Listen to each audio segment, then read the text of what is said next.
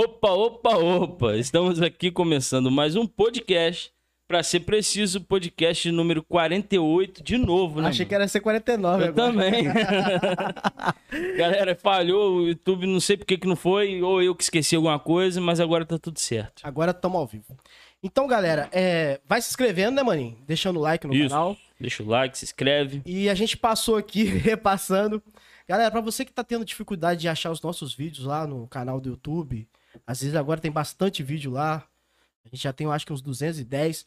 É, vai na playlist que você vai conseguir achar os vídeos com mais facilidade. Tem a playlist de cada convidado lá dos cortes. Tem a playlist do podcast completo.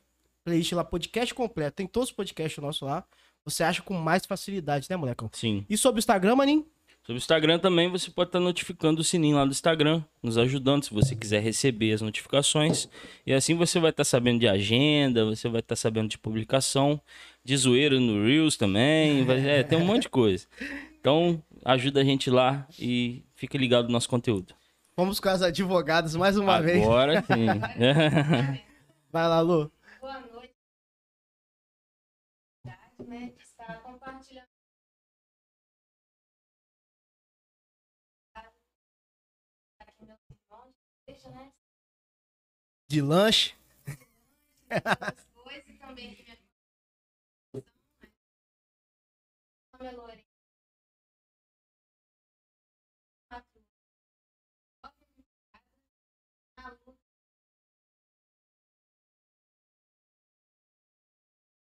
A Lu para todo mundo, mas é, a cada dia uma Foi já. conquista. Com Deus na frente, tudo é possível. Tem É tempo isso. já que você tá? Já Tem um ano e um pouquinho que eu sou advogada. Um um pouco. Aham. Nível. Boa noite. Boa Boa, noite. noite. A todos. Eu agradeço a vocês pelo convite. Eu eh, quero parabenizar pela iniciativa da gente estar trazendo temas tão relevantes né, para o público em geral. E esse tema de hoje, direito e cristão. A gente sabe que é um desafio hoje a gente ser cristão Uhum. e andar ao lado da lei. É, então sim. é algo que a gente pode E falar um saber pouquinho, também sobre a... saber Exato. sobre a lei, saber os direitos e contar um pouco sobre a nossa história. Meu nome é Nívia, eu sou formada há 22 anos, tá? Tenho um pouquinho de estrada aí no direito. É, atuei em outras áreas, além do direito, Deus me deu essa oportunidade de atuar em empresas, mas que todo o tempo a minha formação jurídica foi que me pautou nas áreas onde eu atuei, dentro de empresas e hoje em escritório de advocacia e hoje como advogada de instituição, né, de, de empresa. Então eu tenho um pouquinho dessa experiência graças à à minha formação, que Deus me deu essa oportunidade também. E estou muito feliz de estar do lado da minha colega aqui, doutora Lorena. Não importa quem está começando, quem está trilhando há muito tempo, o que importa é essa força, essa vontade, esse brilho no olhar que a gente tem em cada causa que a gente pega É que cada cliente, cada história é totalmente diferente da outra. O direito não é Sim. uma ciência exata. O direito ele é particular. Cada indivíduo ele tem uma história e o que a gente tenta um pouco é adaptar a lei a essa história e tentar ter um final feliz, é claro, né, Sim. para os nossos clientes que nos procuram. Sim, sim. É, da onde, cada um de vocês pode falar, da onde surgiu? Eu vou fazer direito. Uhum. Da onde vem? Uhum. Pode começar, Lorena? Então, na minha família ninguém é formado em direito. Agora, depois que eu me formei, minha prima se formou também. E essa admiração surgiu, assim, por um colega do meu pai. Se eu não me engano, Lu, você falou que na sua família é, são poucas pessoas ou é você foi a primeira a É, formar no, no no ensino? ensino superior. É, minha família é muito humilde, tenho muito orgulho de falar isso e é, eu fui uma das primeiras a me formar no ensino superior, tanto do- da parte paterna quanto materna. E essa inspiração veio de um amigo do meu pai que era advogado. Na época, é, eu sabia que eu não poderia ir para o lado das exatas, que não era minha área, nunca gostei de matemática, corria da matemática e eu gostava de lidar com pessoas, né? Então, assim, essa inspiração surgiu desse profissional que me inspirou a seguir pelo caminho do direito. Ele me falou que não tinha matemática, mas quando eu cheguei no primeiro período de direito tinha economia. Eu falei, meu Deus, o que, que eu tô fazendo aqui?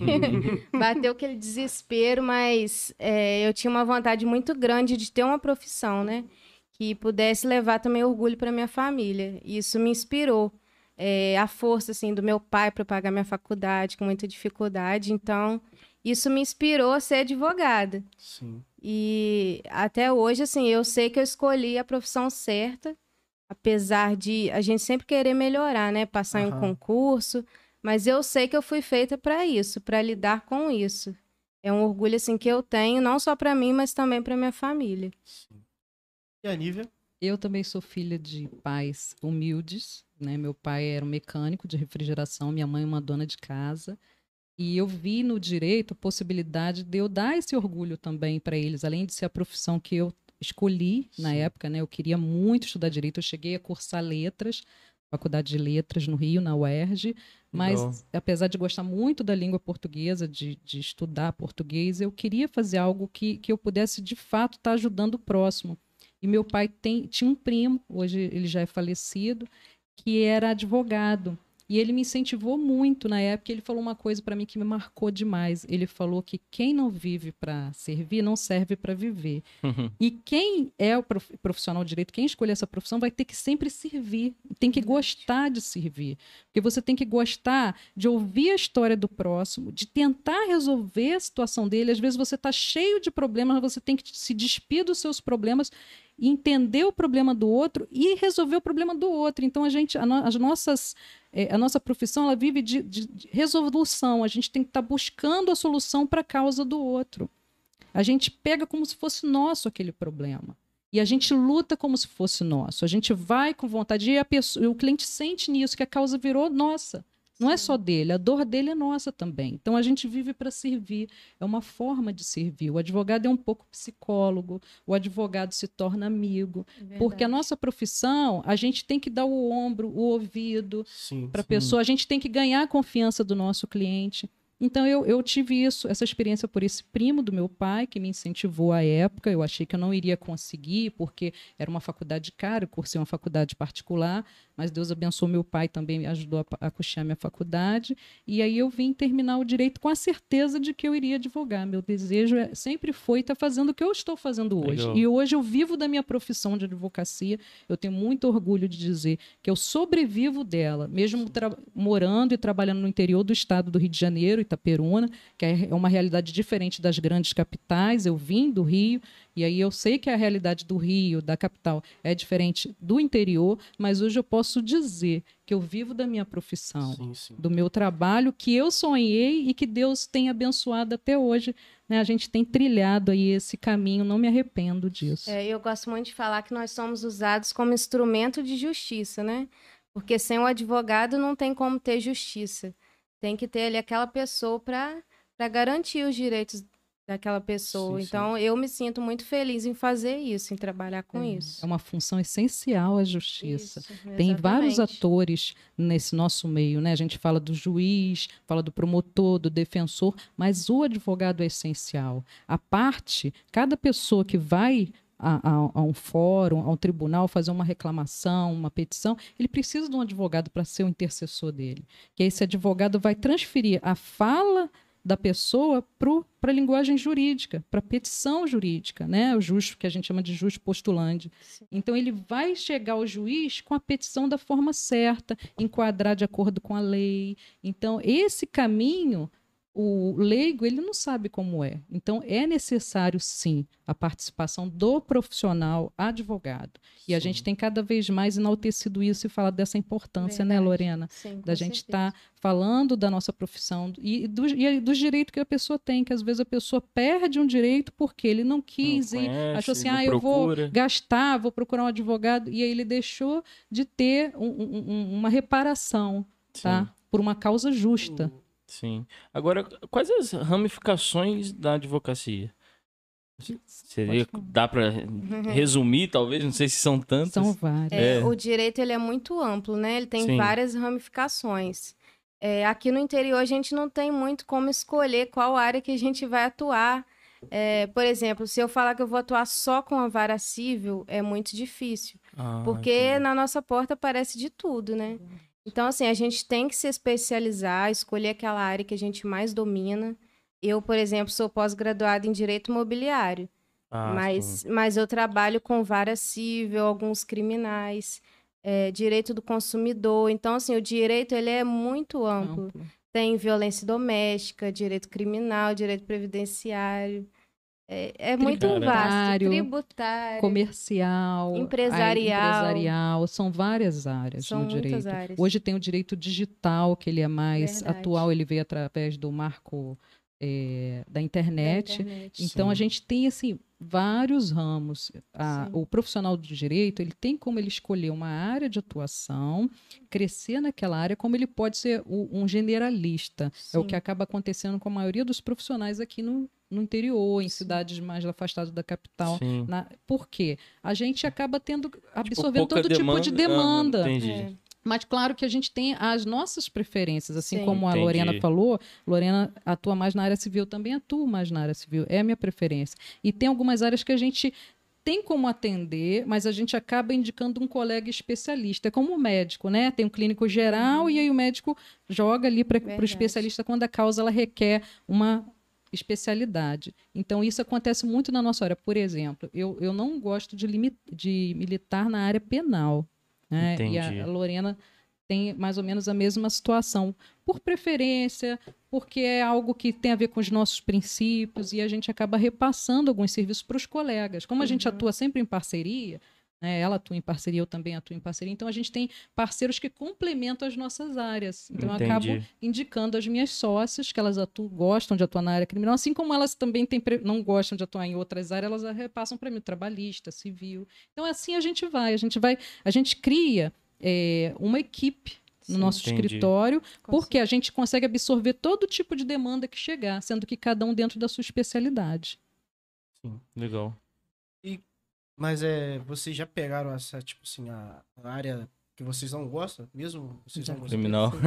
É, já, Já, né, Lorena? A gente No faz de começo a gente faz de tudo, né? Sabe o bombril? Mil uma utilidade. É, às vezes, assim, um colega já está cuidando de uma determinada causa. É dele a ação. Mas chega num momento que ele precisa da sua ajuda por um fator de viagem ou doença. Ele fala assim, vai lá, faz só aquela audiência para mim. Aí você acaba indo lá para ajudar um colega. Mas não quer Entendi. dizer que foi a, a causa que eu peguei como um todo. Então, eu acabo me esbarrando muito na, na área criminal, porque às vezes você entra na brecha de um colega, para ajudar um colega. Entendi. Entendeu? Não, vou lá, vou fazer só essa audiência, vou pode te ser ajudar. também por causa de um conhecido, um irmão. Um conhecido, igreja, claro, ou claro, familiar. familiar. Eu já tive que fazer uma ação particular da minha família, que aí da, da gente a gente pode falar, né? A gente não pode falar dos outros, porque é antiéticas a gente citar Sim. aqui a- as causas. Mas na minha família já aconteceu uma causa criminal, eu tive que ir para o Rio para poder cuidar lá de uma ocorrência, delegacia, tudo aquilo. É muito desagradável, mas faz parte do. Tem que ter um profissional ali, advogado, Entendi. porque aí você está fazendo depoimento, tem que acompanhar a vítima.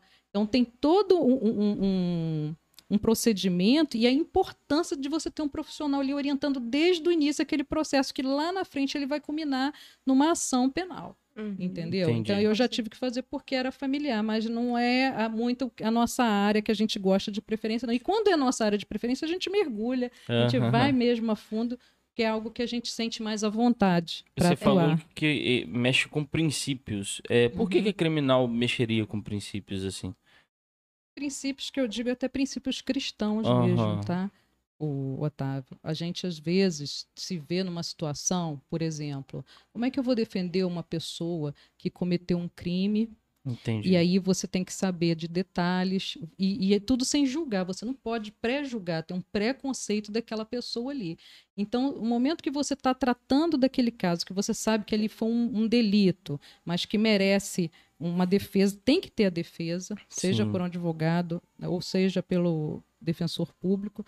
É algo que incomoda um pouco você remexer esse assunto. Você pega os autos criminais, quem tem Sabe acesso, que tem. você vê ali toda uma história de Entendi. situações que, que, que colaboraram, que culminaram naquele crime, naquele delito. Então, remexer nisso é, é um pouco pensar sobre o crime, o Entendi. erro, como é que começou tudo lá atrás, os envolvimentos das pessoas, né? O, o- o- no caso, a quadrilha, vamos dizer assim, que se formou, Entendi. em pensar que a pessoa que está ali, que você está defendendo em algum momento, ele teve coragem de cometer aquilo, e pode ser um reincidente.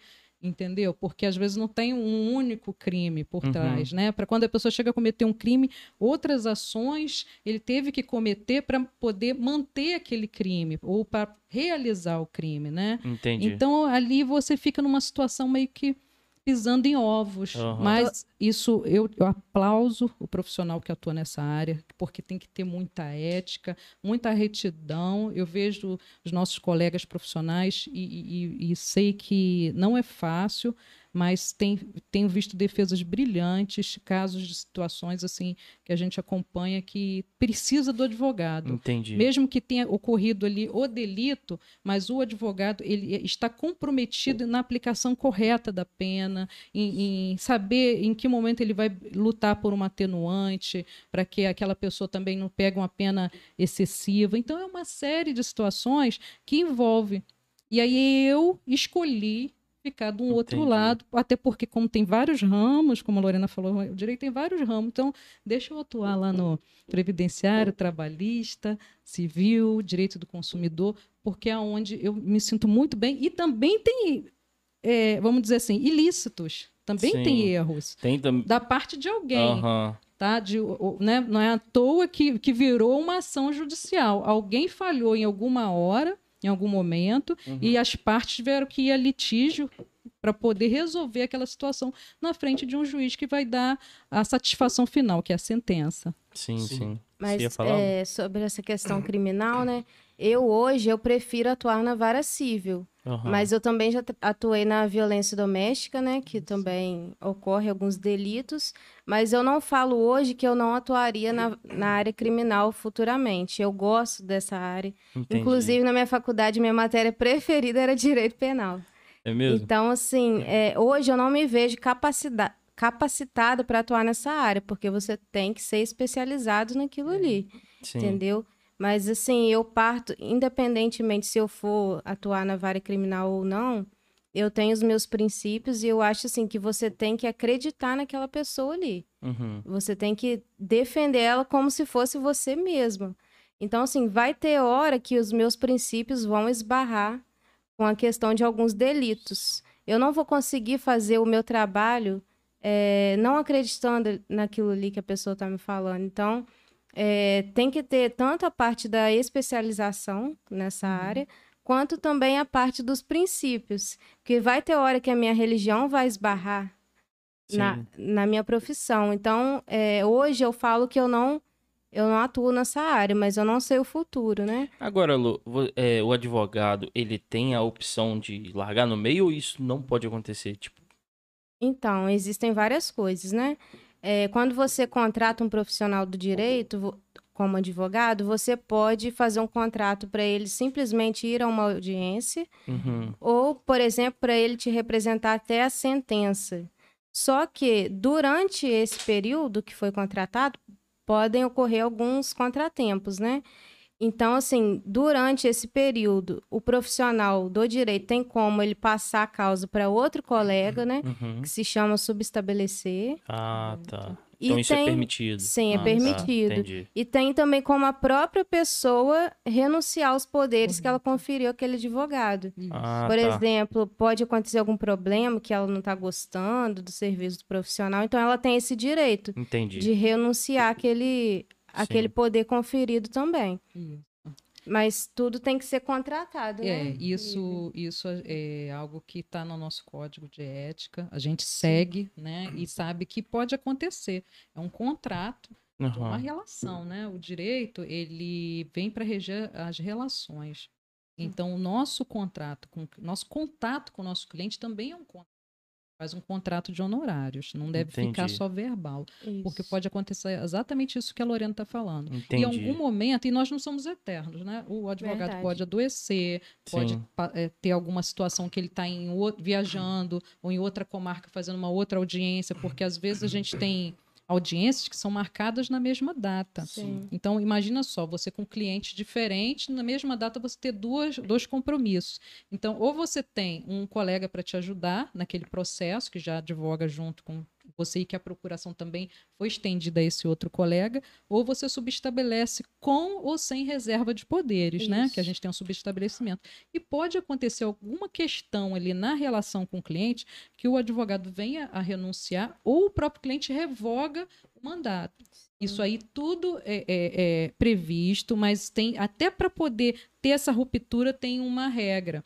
O cliente ele vai ter que saber que o advogado ele ainda vai atuar durante um tempo naquela causa, se eu não me engano são 10 dias, e Isso, tem que ser 10 comunicado, o cliente tem que ser devidamente comunicado. Eu não posso abandonar a sua causa, Sim. tchau e benção, e não vou mais tocar o processo e te aviso assim do nada. É Eu tenho que- né? A gente tem que registrar, tá? documentar essa renúncia, esse pedido de renúncia, e ainda dar um prazo durante tanto tempo. Eu vou estar atuando. Se nesse íntere, nesse tempo, você precisar de alguma coisa, e eu estou obrigado pelo meu código de ética ainda a atender a essa causa até que você tenha um outro advogado ou que seja nomeado um, um defensor público ou dativo. Aí a parte financeira também tem que. Tem Aí que- tem que ser acertada Tem entre as ser. partes. Ah, Aí tem que ver o que, que ficou ajustado nesse contrato de honorários. Entendi. Porque o, o advogado, na verdade, nossa profissão, ela é assim, tem umas situações que a gente tem uma dificuldade, principalmente aqui no interior. Uhum. Primeiro, de valorizar a nossa classe, tá? Piso. É, o piso existe, existe, não é pi- bem piso. É, a gente tem um piso pela LERJ de profissionais, de vários profissionais autônomos, o advogado está lá Entendi. enquadrado. Mas a questão é que nós temos a nossa tabela de honorários da OAB. Aqui Ah. no interior é muito complicado a gente trazer o valor atualizado da tabela para cobrar, porque as pessoas não estão acostumadas, os clientes, a, a ter é, é, o hábito de vir ao escritório e pagar por uma consulta. Ele paga pela consulta do médico, ele entende que aquela consulta do médico é importante para ele, porque ele já vai sair ali com uma receita, um atestado, e o advogado é a mesma coisa, ele pode cobrar consulta. O que, a- e o que a gente mais vê aqui no interior é que as pessoas vão até o advogado, pedem um esclarecimento, pedem uma consulta, e o advogado não cobra. E se cobrar, ainda acha ruim. Mas a gente está no nosso direito, né, Sim, Lorena, de cobrar. Muitos não cobram, muitos não cobram, mas assim, aí quando chega o ponto de, de já entrar com a ação, isso tudo tem que ficar tudo muito bem amarrado no contrato de honorários, para a parte saber até onde vai a obrigação daquele advogado, o serviço que ele tem que prestar, porque a ação foi iniciada. Quando você dá entrada numa petição no sistema do judiciário, os sistemas que a gente tem que protocolizar a ação, aquilo dá trabalho para a gente. É A uma prim- responsabilidade, uma responsabilidade muito muito grande. grande. A gente Entendi. faz um, um estudo, uma pesquisa direcionada para cada caso. A petição ela vem acompanhada de vários anexos. Então, isso Entendi. tudo é compilado, é feito especificamente para aquele caso. A petição é, uma- é um trabalho, é um documento, um instrumento re- produzido pelo advogado, assinado pelo advogado. A gente tem a nossa assinatura digital, que ela é individual, cada advogado no processo, ele entra com uma assinatura digital dentro de um processo que é eletrônico, é uma- né? Hoje nós estamos vivendo a era do digital, que os Até pra processos gente são trabalhar assim, a gente eletrônicos, precisa pagar para ter o token, que é a É. nossa assinatura de digital. assinatura Tem digital. o quê? O token é um cartão, parece um pendrive. Ah, é? Tá com o seu aí? Caramba. A gente usa para assinar as petições. Até isso a gente precisa pagar, além da anuidade do OAB, né? A anuidade da OAB. Caraca, é. mano. Então, assim, são vários detalhes. Esse é o meu token. Parece Aqui um pendrive. é um pendrive. Aqui ele identifica a minha assinatura no Legal, sistema do cara. O judiciário. meu tá aqui Ao, também. ao invés, é, ao invés da gente, a gente antigamente a gente assinava as petições, né? Nada maneiro. E entregava lá, protocolava na- no balcão do protocolo geral do fora. Hoje a gente faz esse o token, coloca a nossa senha e ali a gente anexa todos os documentos em PDF, tem todo Caramba, que um, legal, cara. Poupa o um trabalho do cartório, É. Sim, agiliza mais. né? Agiliza. Sim. Mas porque a gente pode protocolar meia-noite se a gente quiser, Sim. qualquer horário.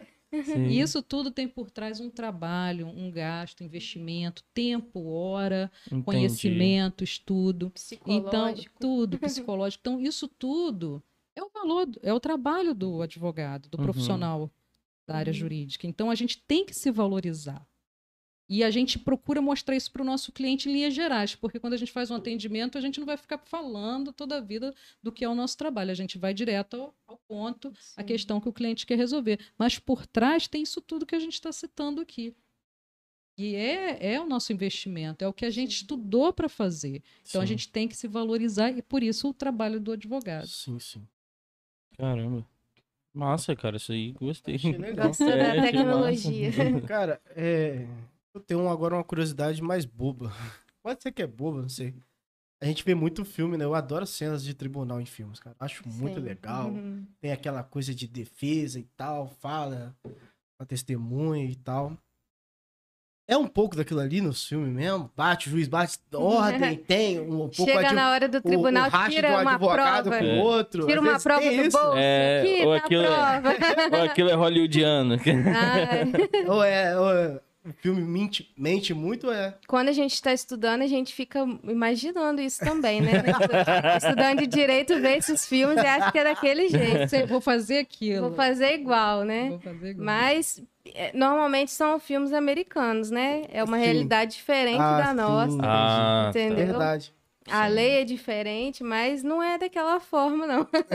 Quem atua mais no tribunal, tribunal do júri tem essa essa destreza, né, maior de, de- Teatral. de teatral, de estar ali na frente convencendo os jurados e é muito interessante. Eu já assisti bastante tribunal aqui Também. porque a gente eu estagiei na época na área criminal e, e achava assim lindo demais. Acho até hoje. É legal. Mas na nossa área, no dia a dia no civil, também tem uns embates, assim, dá pra gente fazer alguma coisinha, assim. é É pra ter porque, um gostinho.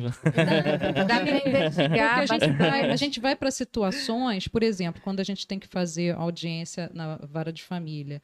Acontece muito disso, porque é uma troca de, de, de farpas ali, né? Cada um tá na sua razão, é, tem uma situação ali, tem um interesse ali que as pessoas estão brigando, estão tendo aquele conflito, o interesse não, não está pacífico, então o advogado da outra parte, na hora, apresenta um um questionamento que tenta derrubar o seu cliente, então você tem que vir com uma outra situação, porque é um momento que o juiz está formando o convencimento dele. Sim. O juiz está observando as partes, observando o processo, o documento do, que está nos autos, e aquele momento da audiência é o momento que a gente está fazendo a nossa instrução e julgamento, é uma audiência de instrução e julgamento.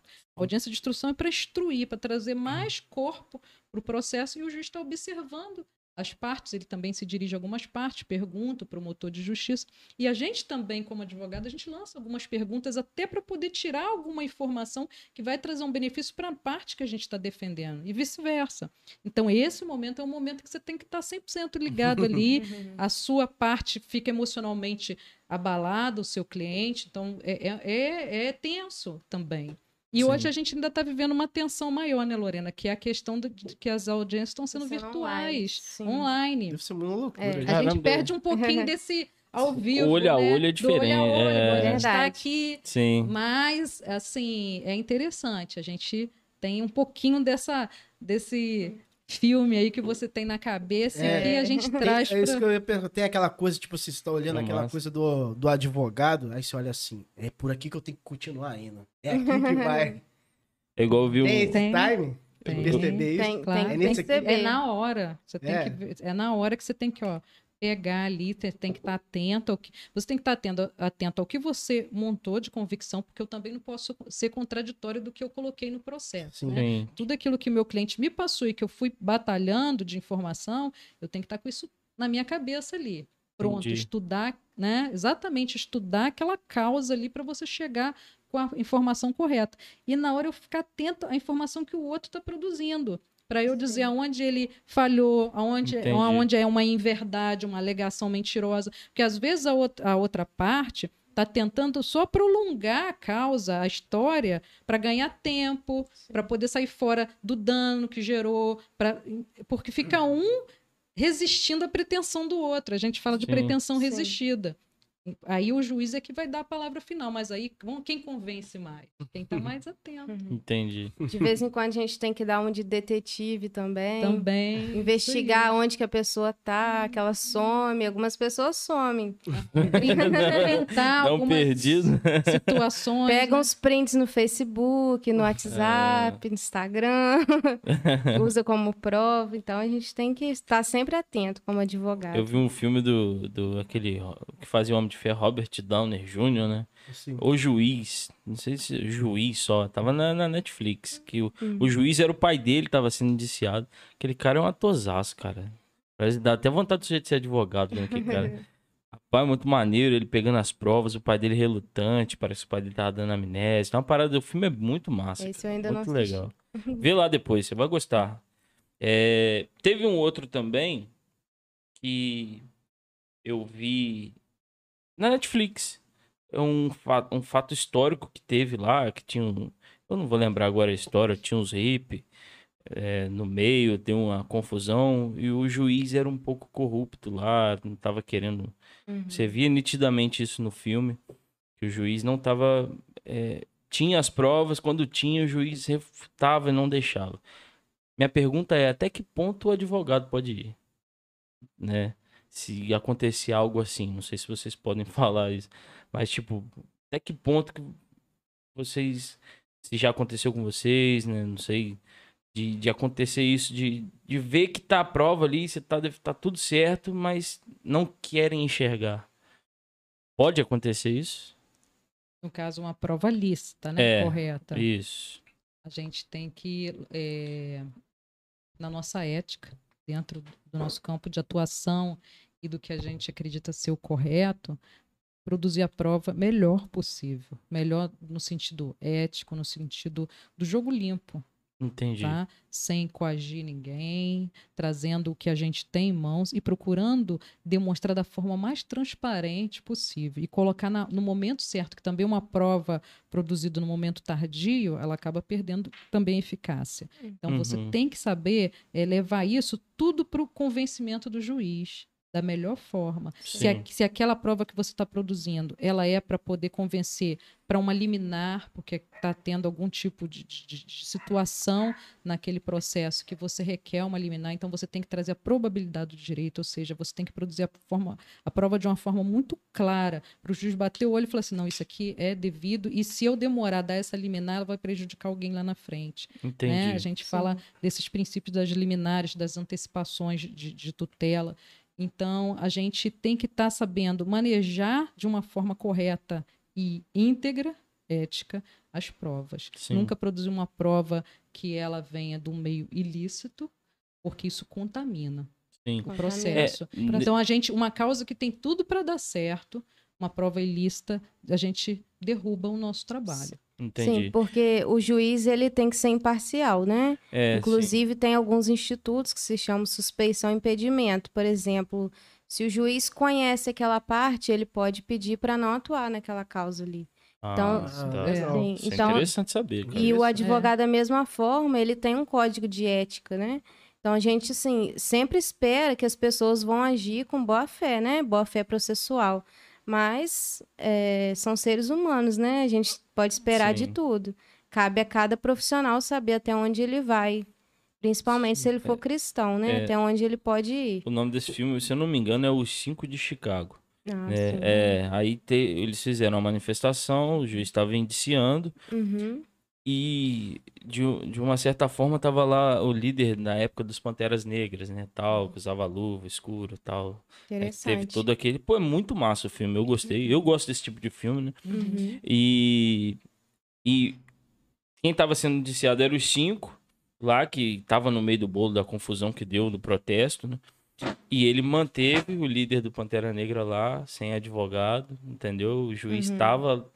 Não, mas o cara não tem advogado. E o, o, o, o advogado dos cinco falava, eu te, te advogo. Ele, não, eu tenho meu advogado, mas ele não quer saber do meu advogado. E aquilo dava. Rapaz, você sente um, um ranço do juiz, dá uma raiva, dá vontade de entrar no filme.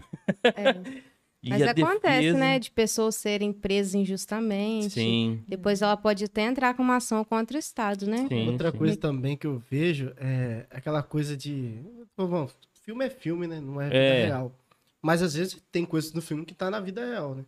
Aquela coisa de um advogado chegar pro outro, ó, sai fora que você vai perder e tal. Não entra não, que a causa já é ganha.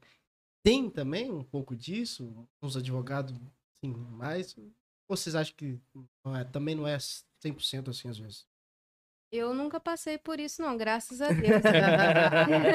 Normalmente, assim, a gente tenta se ajudar, né? Cada um é lógico que vai defender o seu cliente, mas Sim. a gente sempre preza pela ética, né? É, tratar os profissionais da melhor forma possível. Não sei se a Nívia já passou por isso, de tomar uma cutucada mal educada de um advogado. Então, a nossa classe aqui em Itaperuna, a- na nossa subseção, eu, eu vejo que é bem unido o grupo. A gente Ah, se sim. respeita muito. Até porque tá todo Legal. mundo no mesmo ba- barco, lutando aí. Uhum. na- militando, buscando fazer o seu melhor. Então a gente se respeita bastante. Nós temos aqui a nossa subseção, através do nosso presidente, doutor Arthur, que é bem participativo, um grupo que é bem atuante. E eu vejo assim que essa- essas histórias, isso aí é uma competição até Ah, saudável. é isso que eu ia falar, às Não vezes não é é- maldade. não é de- maldade. de dar Às uma- vezes é, é até um. Um- Não, o Elber não vamos dizer. serviria pra ser isso, não. O Elber é competitivo. É, Então, mas às vezes tem, tem competições que são assim, eh, faz parte, te desafia. Entendi. Isso faz você assim, poxa, ele fala- o outro colega falou pra mim que essa ação é perdida, poxa, aí que eu tenho que ser mais inteligente ainda, estudar e buscar fazer o melhor. É Sim. perdido pra ele, Pra mim a causa pode ser ganha. O que, que é ser ganho? O que, que é a causa ser perdida e de ser ganha? Às vezes eu posso perder, ter uma sentença de improcedência, mas ganhar em outras coisas. Ganhar porque eu tive a oportunidade de esclarecer em juízo um fato que o meu cliente incomodava ele. Às vezes o cliente ele não está em busca só de uma reparação pecuniária Sim. financeira. Eu já fiz, eu já fiz processo que a pessoa falou assim para mim, doutora, eu não quero ganhar nada. Eu só quero ver o meu nome limpo.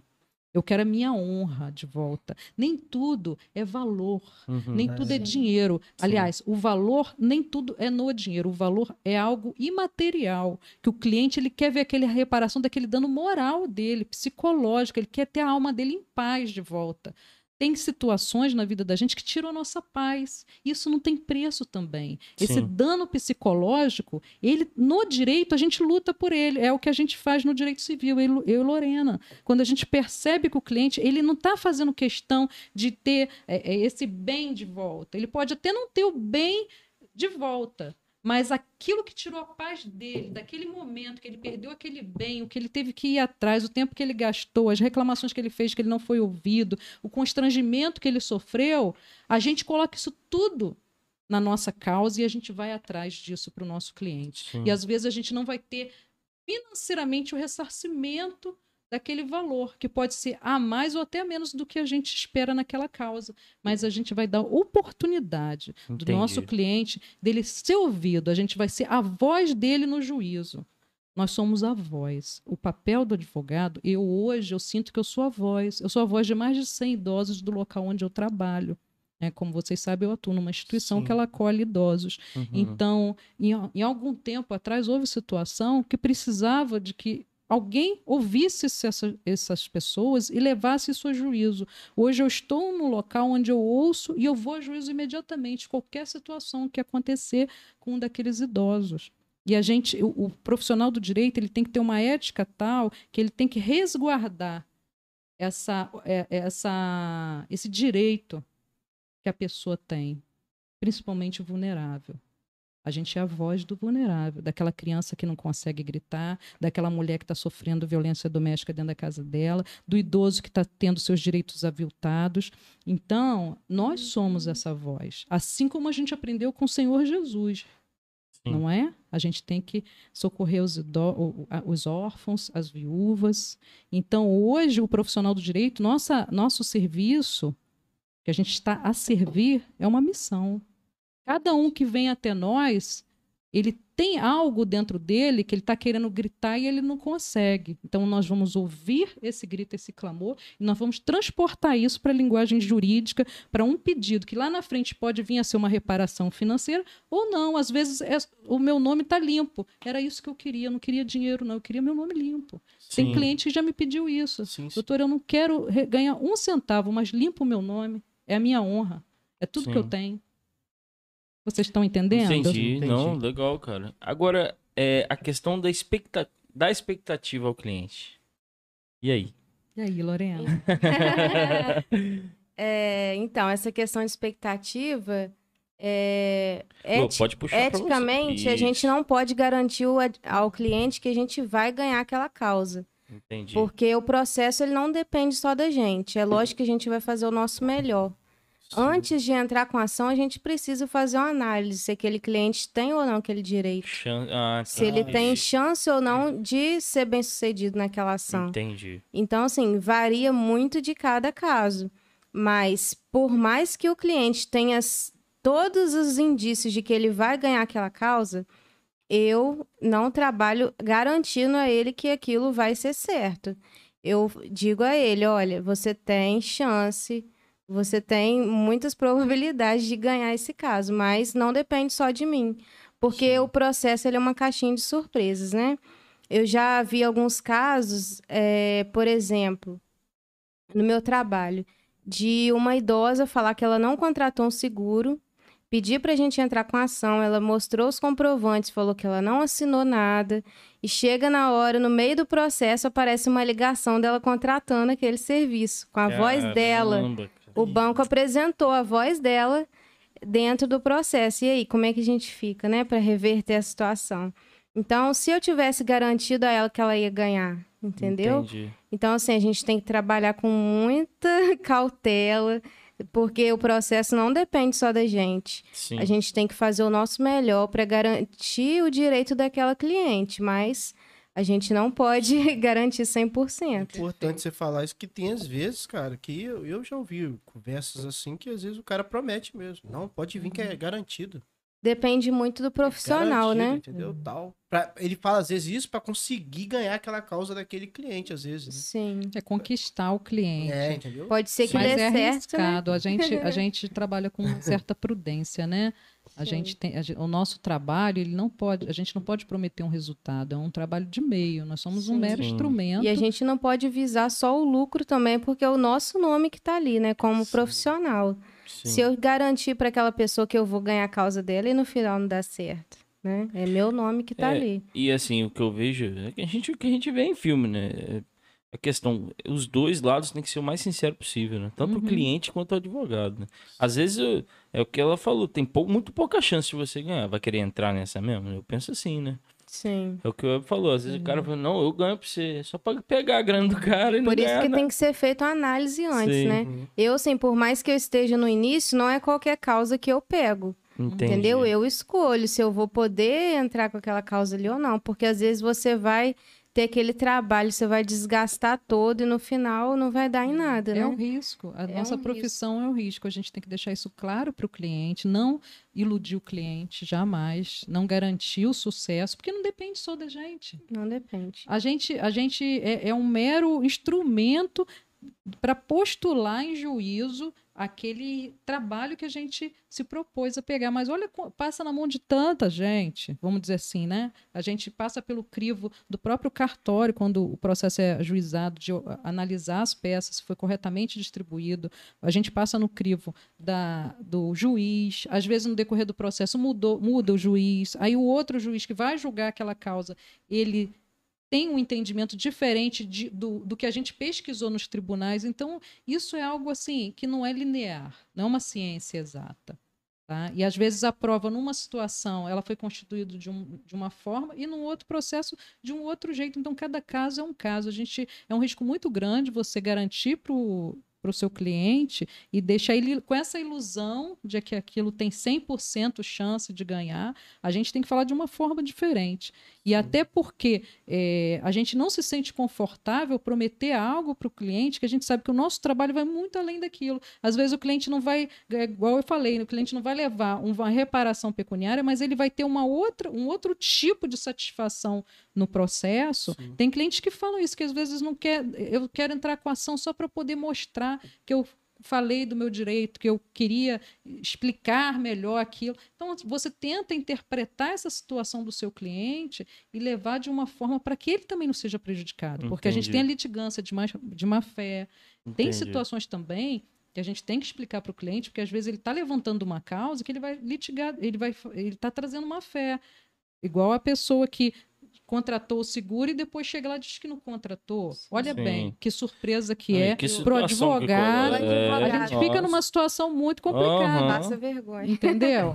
É, e aí, às vezes, as pessoas vão achar até que o advogado está de conluio ali com aquela situação. Então, a gente Sim. tem que ter muita prudência, muito cuidado, Entendi. muita interação com o cliente para que não haja esse tipo de disposição, né? Porque isso a gente acho fica que por isso exposto. que rola muito preconceito também, né? Que acaba vindo os preconceitos com a advocacia. É, mas é, se a gente souber mostrar o nosso trabalho e até Sim. mesmo o histórico de atuação, é, isso dá um pouco mais de segurança. É por isso que a gente tem que estar trabalhando, militando, colocando a cara na reta, indo para cima Sim. mesmo, porque a gente também não ganha o tempo todo. Sim, tá? claro, claro. Nem todo mundo, se Aham. for pesquisar os advogados, não é todo mundo teve Não. sucesso o tempo todo.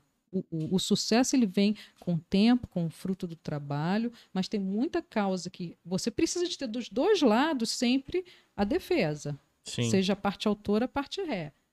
Então, alguém ali já sabe que vai perder. Então, isso quer dizer que quem está perdendo é um péssimo advogado? Não, ele fez a- Não. uma boa defesa. Fez o Sim. melhor Só que fez o melhor dele. Eu tô atuando em um caso que eu, eu tô fazendo o melhor que eu posso, mas eu sei que tem tudo pra dar errado. Mas precisa da representação de um profissional de Vocês esse direito para isso. também, né? De falar, Sim. agora não Chega num momento que a não. gente sabe se sente. vai dar. Entendi. Porque tem um estudo que se chama revelia, né, no processo, que é quando a pessoa não apresenta defesa, tudo que a outra parte falou sobre ela se torna verdade, porque ela não se defendeu. Então, assim, você precisa fazer a defesa daquele cliente, mesmo você sabendo que ele não tem direito nenhum ali. E às vezes, é como você falou aí da questão, às vezes o cliente não conta tudo. Aí você vai descobrir de coisa na Também. hora, em cima da hora. É Por isso eu que acho é-. Deixa a gente É. deixa na mão. É, por às isso vezes você tem quase chance de ganhar, mas o cliente não contou tudo. Por isso que é muito importante você ter aquele feeling ali das perguntas na hora de indagar seu cliente. Porque às vezes ele deixa passar despercebido uma coisa que era muito importante, mas ela não se atentou àquilo. Então, na, a entrevista, assim, a consulta presencial com o cliente é muito importante. É por onde a gente faz a disso. triagem de toda a informação do que a gente precisa no Sim. processo. Caramba, legal. E a gente falou um pouco aqui, da, a gente tá no interior, né? Uhum. Há também aquela questão de, de tentar fazer, porque vocês, como falam, tem um, um, um documento feito para aquela coisa de receber, né, do cliente, o valor, o dinheiro que vai ser pago. Mas há também aquela, já teve aquela questão de tentar fazer uma camaradagem pro cliente, coisa boca a boca e não deu certo. Sem ter um documento escrito. Sem o tá documento falando. escrito, é. Comigo Acontece. aconteceu logo no início, né? Porque depois também a gente vai ficando mais calejado. É, já aconteceu, sim. é, uma coisa que aconteceu assim, às pressas de precisar ir na delegacia de madrugada e eu não levar o contrato e depois eu tive problemas para receber. Então, assim, hoje eu só trabalho depois do contrato assinado. Entendeu? Mas acontece, né? Tudo pode acontecer, E né? há, e há também essa questão de, às vezes, ser advogada na família e, tipo, se o familiar achar, pô, é da família, tá em casa, né? É Tem que. Tem que pagar, não. Chegou demais a Lorena, vou lá mesmo, Ah, na nível. Acontece, acontece. Até porque família a gente age de uma forma um pouco mais informal. né? Sim, Sim. sim. Imagina só, seu irmão, seu parente vai te pedir um favor, ah, me socorre aqui, peraí, assina um contrato primeiro. Não Sim. quer dizer que isso não é possível. Sim. Mas a gente, no nível familiar e, e de amizade mais íntimo, a gente acaba quebrando alguns protocolos. Mas o ideal é que você tenha esse ajuste. Sim. Porque é a seriedade do nosso trabalho. A gente Sim. tem que cada vez mais mostrar a- a- essa seriedade. Porque quando você vai a juízo, o dia que vocês tiverem oportunidade de assistir uma audiência, de acompanhar um processo, é tudo muito sério, é tudo muito eh, formal. Sim. Então, o nosso trabalho, desde o nascedor, ele tem que ser formal. A Entendi. gente tem que levar ele a sério, porque é a nossa, é o nosso ganha-pão, né? É a nossa missão e a gente tem que dar esse tom. Porque se começou numa conversa informal e depois lá na frente ele vai culminar num, num- num documento formal, numa sentença e algo que, que a parte está almejando, documental, que tem valor documental, desde o início você tem que começar a documentar, porque é uma forma até de você, eh, vamos dizer Se assim, proteger também. se? Tipo, proteger Com e Sim. é, vou usar a palavra é, é, domesticar, domesticar a parte. Ele- a parte ela tem que entender que todo momento do processo é formal. Inclusive a conversa com o advogado, porque o advogado está ali, ele não está batendo, um- um- não é um bate-papo de botequim, ele está ali já colocando na mente dele tudo que ele precisa para poder formalizar aquele processo no nível judicial lá na Sim. frente. Então a gente está conversando aqui informalmente, mas ele já está já colocando, organizando mentalmente o que ele precisa. E aí dali a gente parte para montar as peças processuais. E qual é o primeiro contato que você tem com o seu cliente? É o seu contrato de honorários, a procuração, Entendi. daí vem os documentos que você solicita à parte. Então a gente tem que desde o início da relação com o cliente, seja ele uma pessoa próxima ou não, você demonstrar porque isso é a seriedade do seu trabalho. Sim. Imagina só, você está conversando com um médico, é um amigo seu, mas de repente você fala assim, mas eu estou sentindo uma dor aqui, doutor. E aí o médico vai conversando com você e, e escreve num papel de pão, ah, toma, toma esse remédio aqui. Então você às vezes nem vai levar em conta aquilo, vai falar assim, ah, ele me escreveu aqui num papel qualquer, não botou na receita. Então, assim, às vezes você não vai valorizar algo que é importante que vai até salvar a sua Sim. vida. Mesmo Então, sendo um conhecido, Se- né? Mesmo sendo Aham. algo que vai ser eficaz. Então, por que, que a gente formaliza tudo que a gente faz? É uma forma do cliente valorizar algo que a gente vai salvar ele em um determinado momento. Sim. Então, eu Mas- gosto muito de dar essa importância para o meu trabalho. É o que eu vejo que. Eu gostaria que fizessem isso comigo. Então, eu faço isso pelos meus clientes. É uma forma Sim. de mostrar transparência e da gente mostrar a seriedade do que a gente faz. É, o contrato ele é uma segurança tanto para o advogado quanto para o cliente também, né? Sim. Ele contratou aquele serviço ali, então, é, formalizando é muito mais certo, né? E traz uma segurança jurídica maior para o advogado, porque com o contrato ele já pode ir direto para uma execução depois, Uhum. Caso, é, o cliente caso o cliente não pague. Mas também não quer dizer que o advogado não vai receber aquele serviço se ele não teve é, esse ato de formalizar o contrato, porque o contrato verbal ele também vale, né? Sim. Só que daria muito mais trabalho, teria que Sim. ajuizar uma ação. Entendi. É, entrando um pouquinho nessa questão do, do- de experiências, né? Alguém na Twitch perguntou assim, primeiro falou que a live tá muito interessante, né? O nick dele tá Eu Estou Entediado, né? Mas aí qualquer coisa deixa seu nome aí, meu amigo. Prazer ter você aqui. Ele tá fazendo a pergunta seguinte: alguém, algum cliente já levantou a voz pra vocês? Cliente. Já chegou? Comigo não. É, normalmente, assim, os clientes eles respeitam muito o advogado, né? Aham. Quando eu não estou na minha, é, exercendo minha profissão, eu nem gosto de falar que eu sou advogado, porque o tratamento muda totalmente.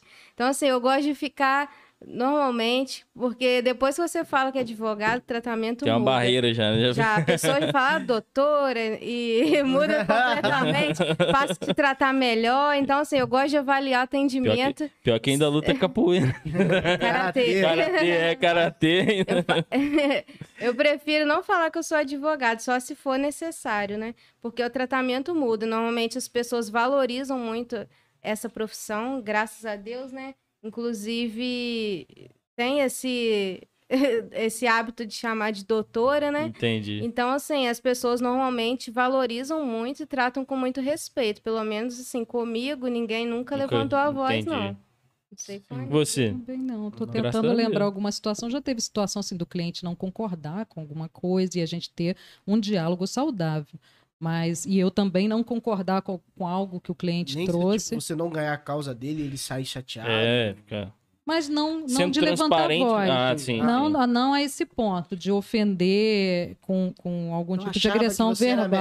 melhor, eu achava que você ia Aí ganhar. é a opinião dele, porque É. eu sei que a minha opinião do que eu fiz o meu melhor. Não, é tipo, já aconteceu algo assim? Eu, comigo não, mas eu acho assim, de repente, o que ele pode ter perguntado também, é, nós somos mulheres, e veio isso na minha Sim. mente. Não sei se é Pode essa a ser, intenção talvez é. aí sim. do colega, Aham. mas uma boa pergunta, né? Não aconteceu comigo nem com a Lorena, que pode ter acontecido com alguma outra colega advogada, não é muito difícil de acontecer, mas é algo que nós mulheres sentimos, e eu tenho que falar isso aqui, até porque eu sou uma eu representante também, de- e milito também muito pela causa. é, às vezes a gente sente um pouco o preconceito. É Olha que nós somos Sim. Mulheres advogadas, a gente se impõe, a gente estuda, a gente batalha tanto quanto o homem, mas a gente tem ainda essa balança um pouquinho é, diferente. Sim. A gente está no interior, a gente ainda sente um pouco, né, desse machismo pesa um pouquinho em algumas Sim. famílias, né? A gente vê que ainda o patriarcado ele é forte.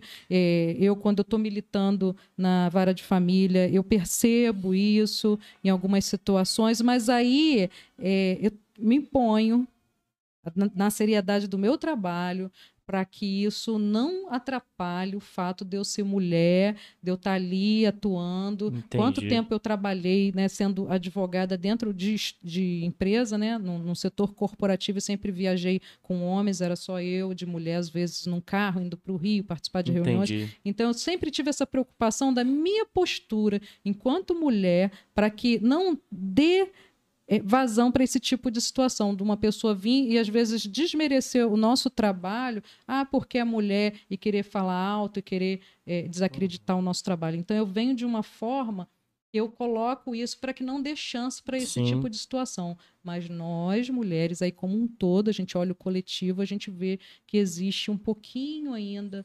bastante. Eu achava bastante. que na, na, na parte do direito eu achava que era menos, sério mesmo. Menos porque nós temos é, brilhantes é, Sim, é, tem- profissionais aham. que atuam, mas assim, a gente não está muito distante da nossa acontece. realidade, passa muito próximo a questão da, da, da gente ser mulher, a questão da fragilidade. Caramba. E, não, mas isso aí é algo que permeia a nossa sociedade. Aí não é a questão jurídica. né? A gente sim. vê no final do ano passado, vocês viram aquela questão da juíza que foi morta lá no Rio. Sim, Você vê uma sim. juíza. Aham. Então, está muito no seio, próximo ao seio familiar. Então, é algo que a gente ainda tem que combater, são vozes que a gente ainda tem que é, é, aumentar esse volume, essa fala.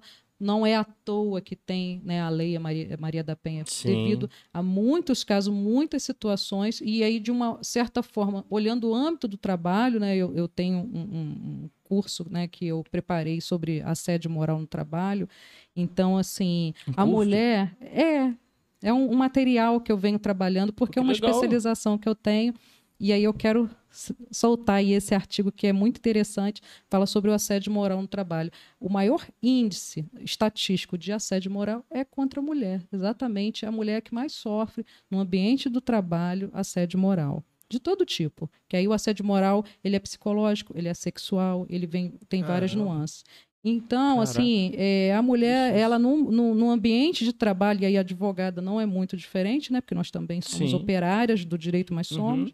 A gente sofre um pouco isso, tá? Às vezes essa desvalorização, até em relação aos colegas homens, e algumas outras situações, mas a gente tem que se impor, a gente Sim. vai para frente, a gente não desiste da nossa luta com toda a nossa nosso modo especial, né, mais delicado, com toda a nossa delicadeza, mas a gente enfrenta as situações para que não haja eh, nenhum tipo de retrocesso, para que a esse tipo de situação, que eu não sei se é a intenção da pergunta aí do nosso ouvinte, ele não se enquadra apenas pelo fato de sermos mulheres, porque se o cliente gritar comigo pelo meu trabalho que ele não ficou satisfeito, é uma coisa. Isso não aconteceu. Mas se ele gritar comigo pelo fato de eu ser mulher, eu vou enfrentar muito ele.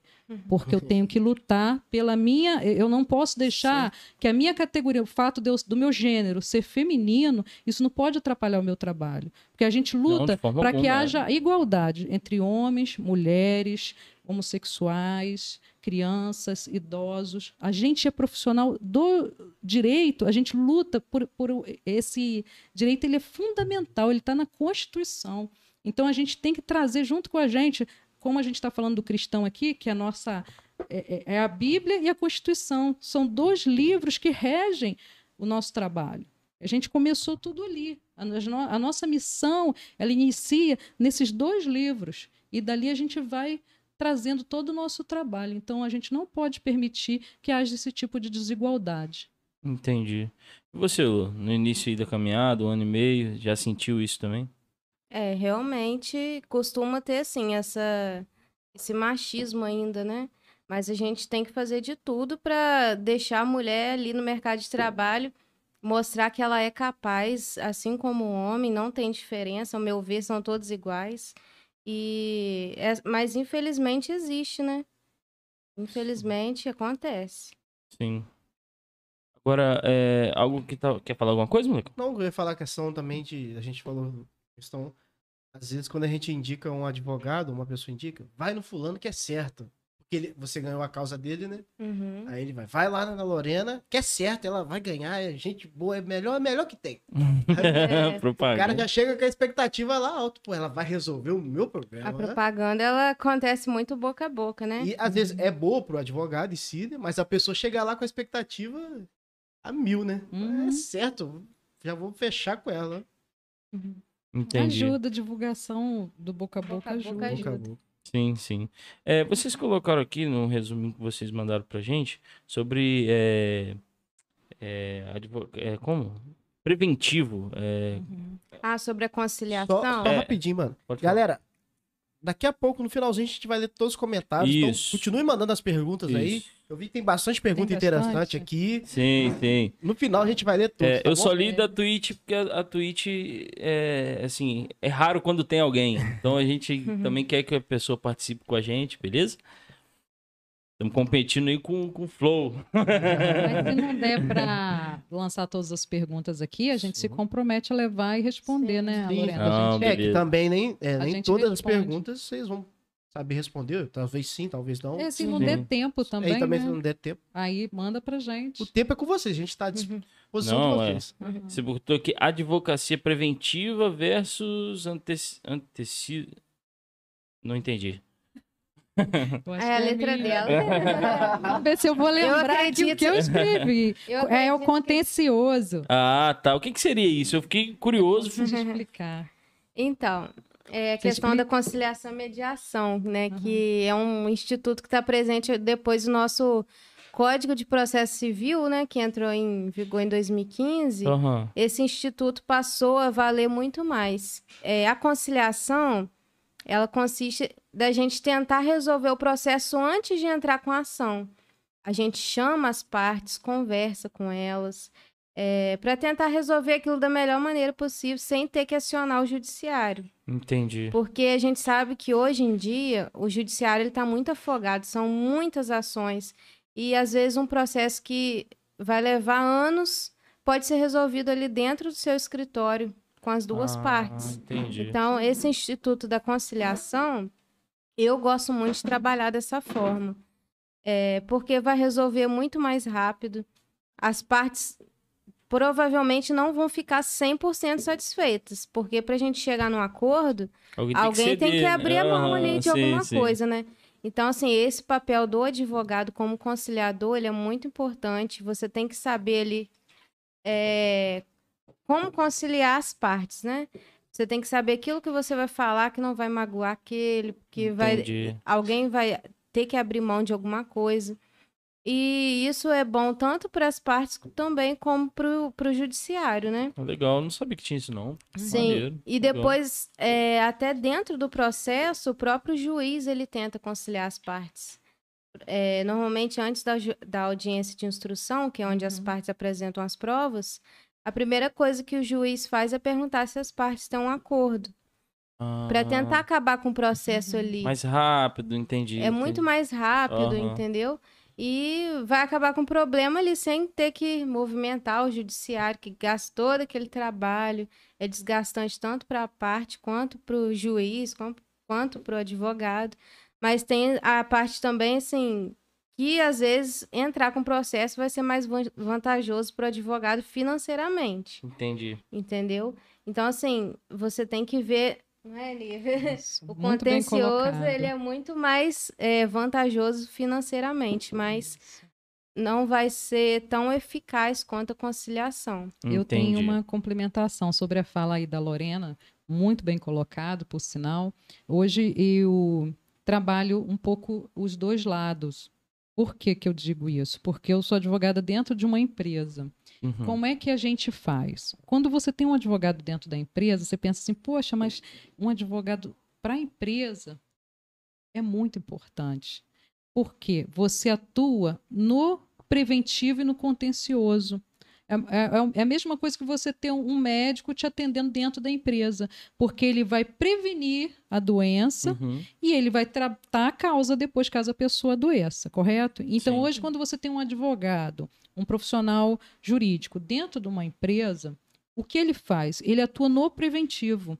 Ele observa a organização, a empresa, o tipo de organização, ele atua dando consultoria para as áreas que a empresa tem, ele vai nas chefias e orienta, ele vai no diretor-geral e orienta, ele atua de uma forma que ele previne que haja um passivo judicial lá na frente. Sim. A presença do advogado na empresa evita muita situação judicial, porque ele vai atuar na parte trabalhista lá no departamento de RH, ele vai orientar o pessoal de RH a questão de carteira de trabalho, das relações de trabalho, da escala dos funcionários, da jornada de trabalho. A gente está com, uma- com mudanças na lei trabalhista depois da reforma que a gente teve trabalhista, então ali ele vai adequar o conhecimento da legislação trabalhista e previdenciária à situação do RH da empresa. Em toda empresa que ela tem uma um mínimo de organização, ela possui um RH. Sim. Então, o profissional ele já atua ali presente, dando consultoria, orientando, evitando situações. E outra questão que o advogado preventivo faz dentro da empresa, quando a empresa recebe algum tipo de fiscalização, fiscal do Ministério do Trabalho, alguma autuação do Ministério Público, algum tipo de autuação, o advogado ele prepara a defesa daquela empresa. Primeiro que ele vai evitar que haja a autuação. Uhum. A presença do advogado é justamente orientar a empresa para que ela não caia numa infração que venha a ser uma autuação Entendi. de um fiscal. E se houver autuação, ele vai atuar na defesa administrativa daquela atuação, que é o que eu faço hoje dentro da empresa que eu trabalho. Sim. Quando chega algum tipo de notificação, por exemplo, de um órgão como do Ministério do Trabalho, que hoje é o Ministério da Economia, a Secretaria de Trabalho notifica a empresa e a gente vai ali e vê qual foi a situação e eu já estou dentro, vivenciando o dia a dia da empresa, eu já sei exatamente para onde vai a minha, o meu recurso Entendi. a- a- o que eu vou manejar, o que eu vou colocar naquele documento, porque eu estou vivenciando. É diferente de você não ter o advogado e ter que ir para a rua buscar um advogado para poder contar a sua história, para se adequar. E você tem um prazo curto, porque o- os prazos administrativos desses recursos são, são curtos.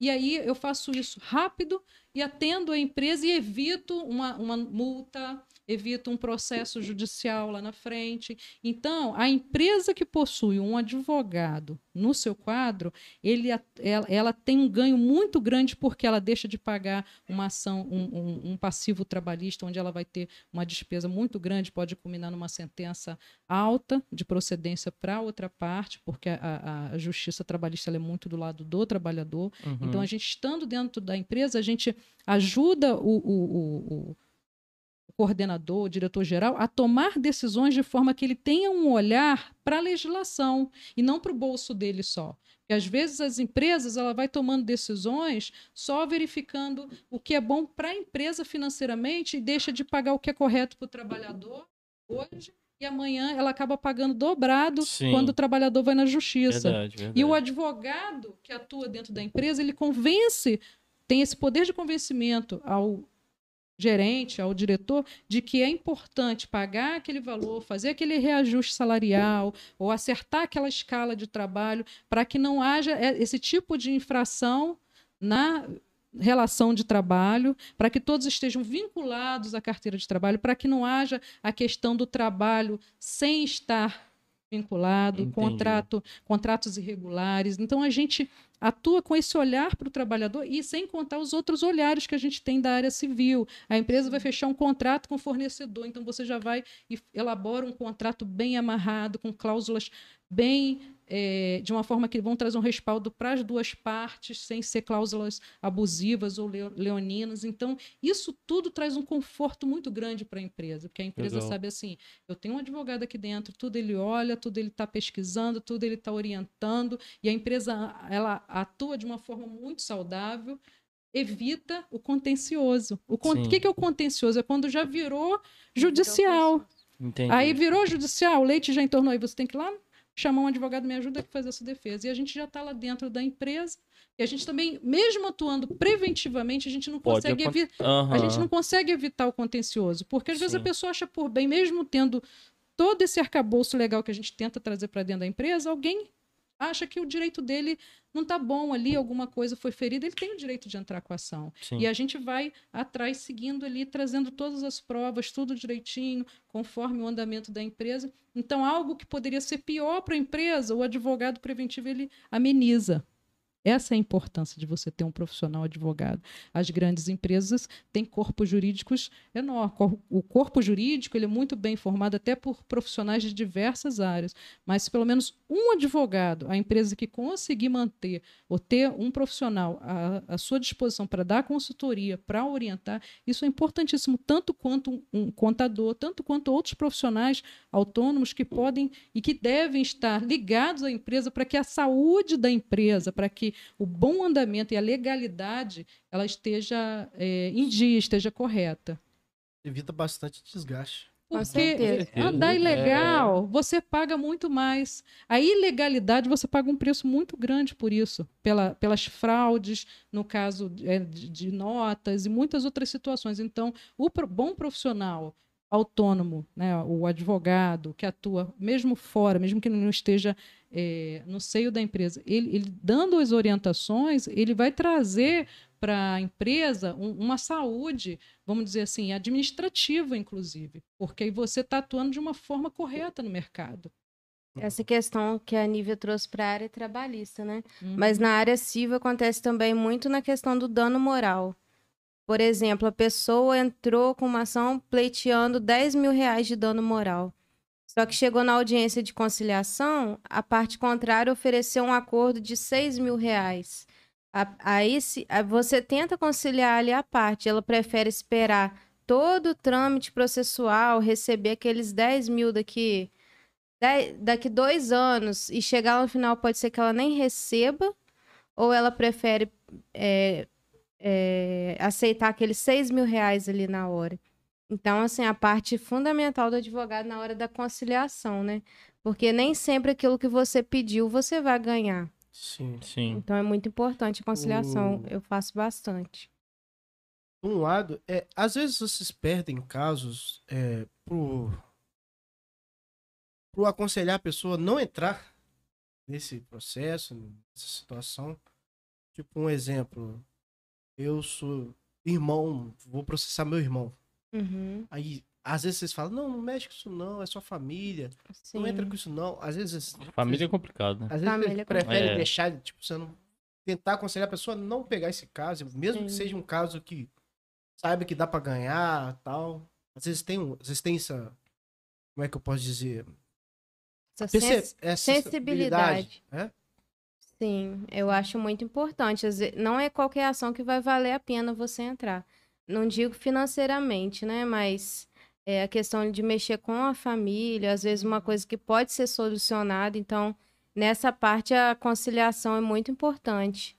Você pode, é, por exemplo, você me contrata, eu posso notificar o seu irmão e tentar resolver é, conciliando vocês dois. Eu converso primeiro com seu irmão, depois com você, eu vejo qual é aquele atrito que está tendo, trago aquela solução e vou adaptando a solução até chegar num acordo entre vocês dois para não ter que acionar o judiciário. Em questão de casamento acontece isso também? Divórcio? Uhum. Ou isso já é mais difícil? Divórcio, Divórcio é. normalmente a pessoa já te procura com a ideia de que ela quer mesmo se divorciar. Entendi. Normalmente é, é só uma parte que procura eu já com aquela é, é ideia é, fixa. Sentido, o divórcio, Entendi. acho que quando ele já procura o advogado. Já tornou já o caldo tá, todo, né? Já tá no, é uma final é. já de tudo. complicada. Mas, mas, essa questão de conciliação já aconteceu muito em uhum. violência doméstica comigo. Ah, legal. Entendeu? Eu ia entrar nessa questão do direito A da mulher, mulher agora. Volta atrás.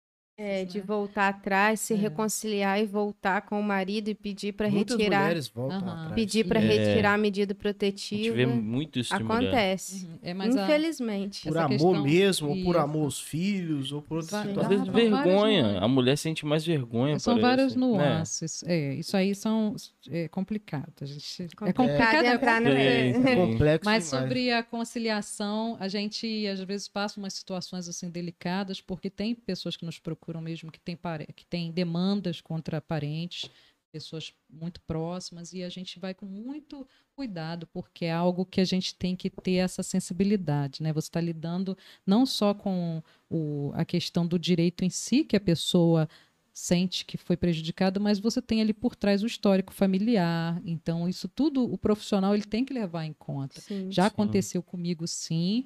E aí a gente tem que ter essa sabedoria de convencer a pessoa a esperar, passar uns dias, a esfriar a cabeça. Aí você vai observando o caso, você chama a pessoa de volta para conversar e, e fazer esse tipo de conciliação de, de situações que, para além da questão financeira, envolve ah, o valor emocional, afetivo, que é o que envolve também a questão familiar, né, a vara de família, casos de divórcio, pensões alimentícias, envolve muito isso. Então você está ali naquele momento é uma carga emocional muito grande. Entendi. Então tem, tem situações que a pessoa decide divorciar e volta atrás depois que você preparou o processo, aí fala assim, não, eu desisti, por favor, retira. E já teve situação do casal procurar, tá decidido de divorciar amigavelmente e da, da, do divórcio consensual que a gente fala, né? O amigável é o consensual. Ele fala: não, agora é litigioso, eu não estou concordando com, com os termos da ação. Então, você tem várias nuances dentro dessa questão familiar que você tem que ter muito cuidado. A mesma questão da, da paternidade, da maternidade, qual é, é, o cônjuge que vai ficar com a guarda da criança. Você tem um menor ali envolvido, Sim. as partes têm que ter essa consciência. Então, é um momento que as pessoas estão pensando em si, na, na, na sua ferida emocional, mas você tem que tomar decisões corretas para não prolongar uma situação que vai atingir outrem, que é, Uhum. no caso, um menor de Sim, idade, sim. a questão alimentícia, porque hoje em dia a gente vê que a parte mais vulnerável É a criança. a criança são os filhos que dependem da ajuda de um daqueles genitores, que pode ser o pai ou a mãe, não necessariamente o pai. Uhum. E a questão emocional mesmo, da visitação, do contato afetivo, é você evi- é evitar uma alienação parental, que você Sim. tenha um, um pai ou uma mãe se torna algoz, se torna o, o- o- o ruim, né? o vilão da história. Sim. Então a gente tem que dar essas instruções, essas- essas orientações para a parte que a gente está atendendo, para poder fazer aquilo, embora seja muito um processo muito doloroso para a pessoa, mas que flua de uma forma legal, de que vá fluindo com a ajuda de alguns profissionais. A gente também né, sempre orienta a pessoa, procura um psicólogo, vai tratar, vai vendo. Então, assim, não é só o profissional do direito, Ah, né? Sim, Essas situações, ela abrange, né? Quem tem é, é, é o lado religioso, vai conversar com seu pastor, sua pastora, seu, seu líder espiritual, Uhum. porque esse, esse conjunto de situações, nesse momento, eles colaboram para o bem. Porque as pessoas é, orientando bem o casal ou a- essa situação de litígio, não só do lado do direito, mas paralelo ao direito, você tendo outros profissionais também auxiliando, isso faz com que essa passagem, esse momento, não seja tão doloroso. Sim. É, e, tipo, eu sei que o advogado não tem nada a ver com isso, não tem culpa nisso. Mas corre o risco de a pessoa chegar e falar: Ó, você destruiu meu casamento. Tal. Culpar É, o advogado? Você. Eu acho que é difícil, né? Fez a por eu isso, acho não. difícil também acontecer. É. Porque a gente tá ali fazendo nosso papel, né? É, o nosso é um trabalho. mediador, vejo, né? Tá Isso. mediando ali, Aham. o, né, o melhor. A gente vai É. fazer é, a vontade do cliente, né? Dentro da lei. Uhum. Então, É, e o que vai mandar que- também é a ética, né? É, É, tem que com ser certeza. imparcial, É, cara. tem, tem gente É, que né? às vezes fica chateado pelo fato, assim, é, eu estou defendendo aqui é, a pessoa e às vezes pelo fato da gente ter tido, naquele momento, naquele processo, uma vantagem, vamos dizer assim, por ter conseguido a, a guarda, por ter conseguido uma pensão, às vezes a outra parte fica um pouco chateada com a Sim. gente, olha a Sim. gente meio torto quando Uhum. encontra na rua. Mas enfim, isso aí a eu não, que eu não também- jamais eu levo isso pro lado pessoal, nosso eu entendo, é o nosso trabalho. Aham. Por isso que a gente tem cada vez mais É, colocar essa, essa roupagem, eh, vamos dizer assim, formal, para que as pessoas entendam. Ali é o momento que eu sou a eu vejo profissional do também que- direito. Que, é Sim. natural, porque, tipo assim, pra ser sincero, ninguém gosta de perder. Ninguém Não, gosta. é- É do ser humano, né, o. Elber? Ninguém sim. gosta de perder. É verdade. Até a ge- a gente, É, enquanto em advogado, a gente fica triste. Porque a gente se. Imagina, a gente se empenha Uhum. para aquele processo. A gente Sim. estuda, trabalha, luta, passa dias ali debruçado naquela situação. Você acredita naquela causa, você estudou aquilo e você colocou toda a sua competência ali. De repente, aquilo não foi da forma que você almejava. é, a gente se decepciona em parte também. sim, a é gente capaz- se sente. É capaz de também, ir né? casa, Claro, tipo, claro. É, pensando, eu podia ter feito isso, eu podia ter falado isso. Ter pegado esse pensamento, essa linha de pensamento. Aí é o Se aprendizado. arrepender é humano, né? É, Sim, sim. sim. É, é- é- cada processo é um aprendizado, é, um no- é uma nova lição, né, Lorena? É verdade. Cada processo é uma história Quanto mais a diferente. gente trabalha, mais a gente aprende. É, né? e, o, e o A gente direito. aprende muito na é, prática. e o direito ele está em evolução constante, É, pessoal. verdade. Cada momento a gente tem novidade aí, leis novas Acho sendo editadas. isso, É, lei cara, tem que estar vocês- constantemente se atualizando, pandemia- né? A pandemia, se vocês entrarem no, no site do Planalto e colocar lá Covid-19, como foram editados decretos, Sim. leis, normas, várias resoluções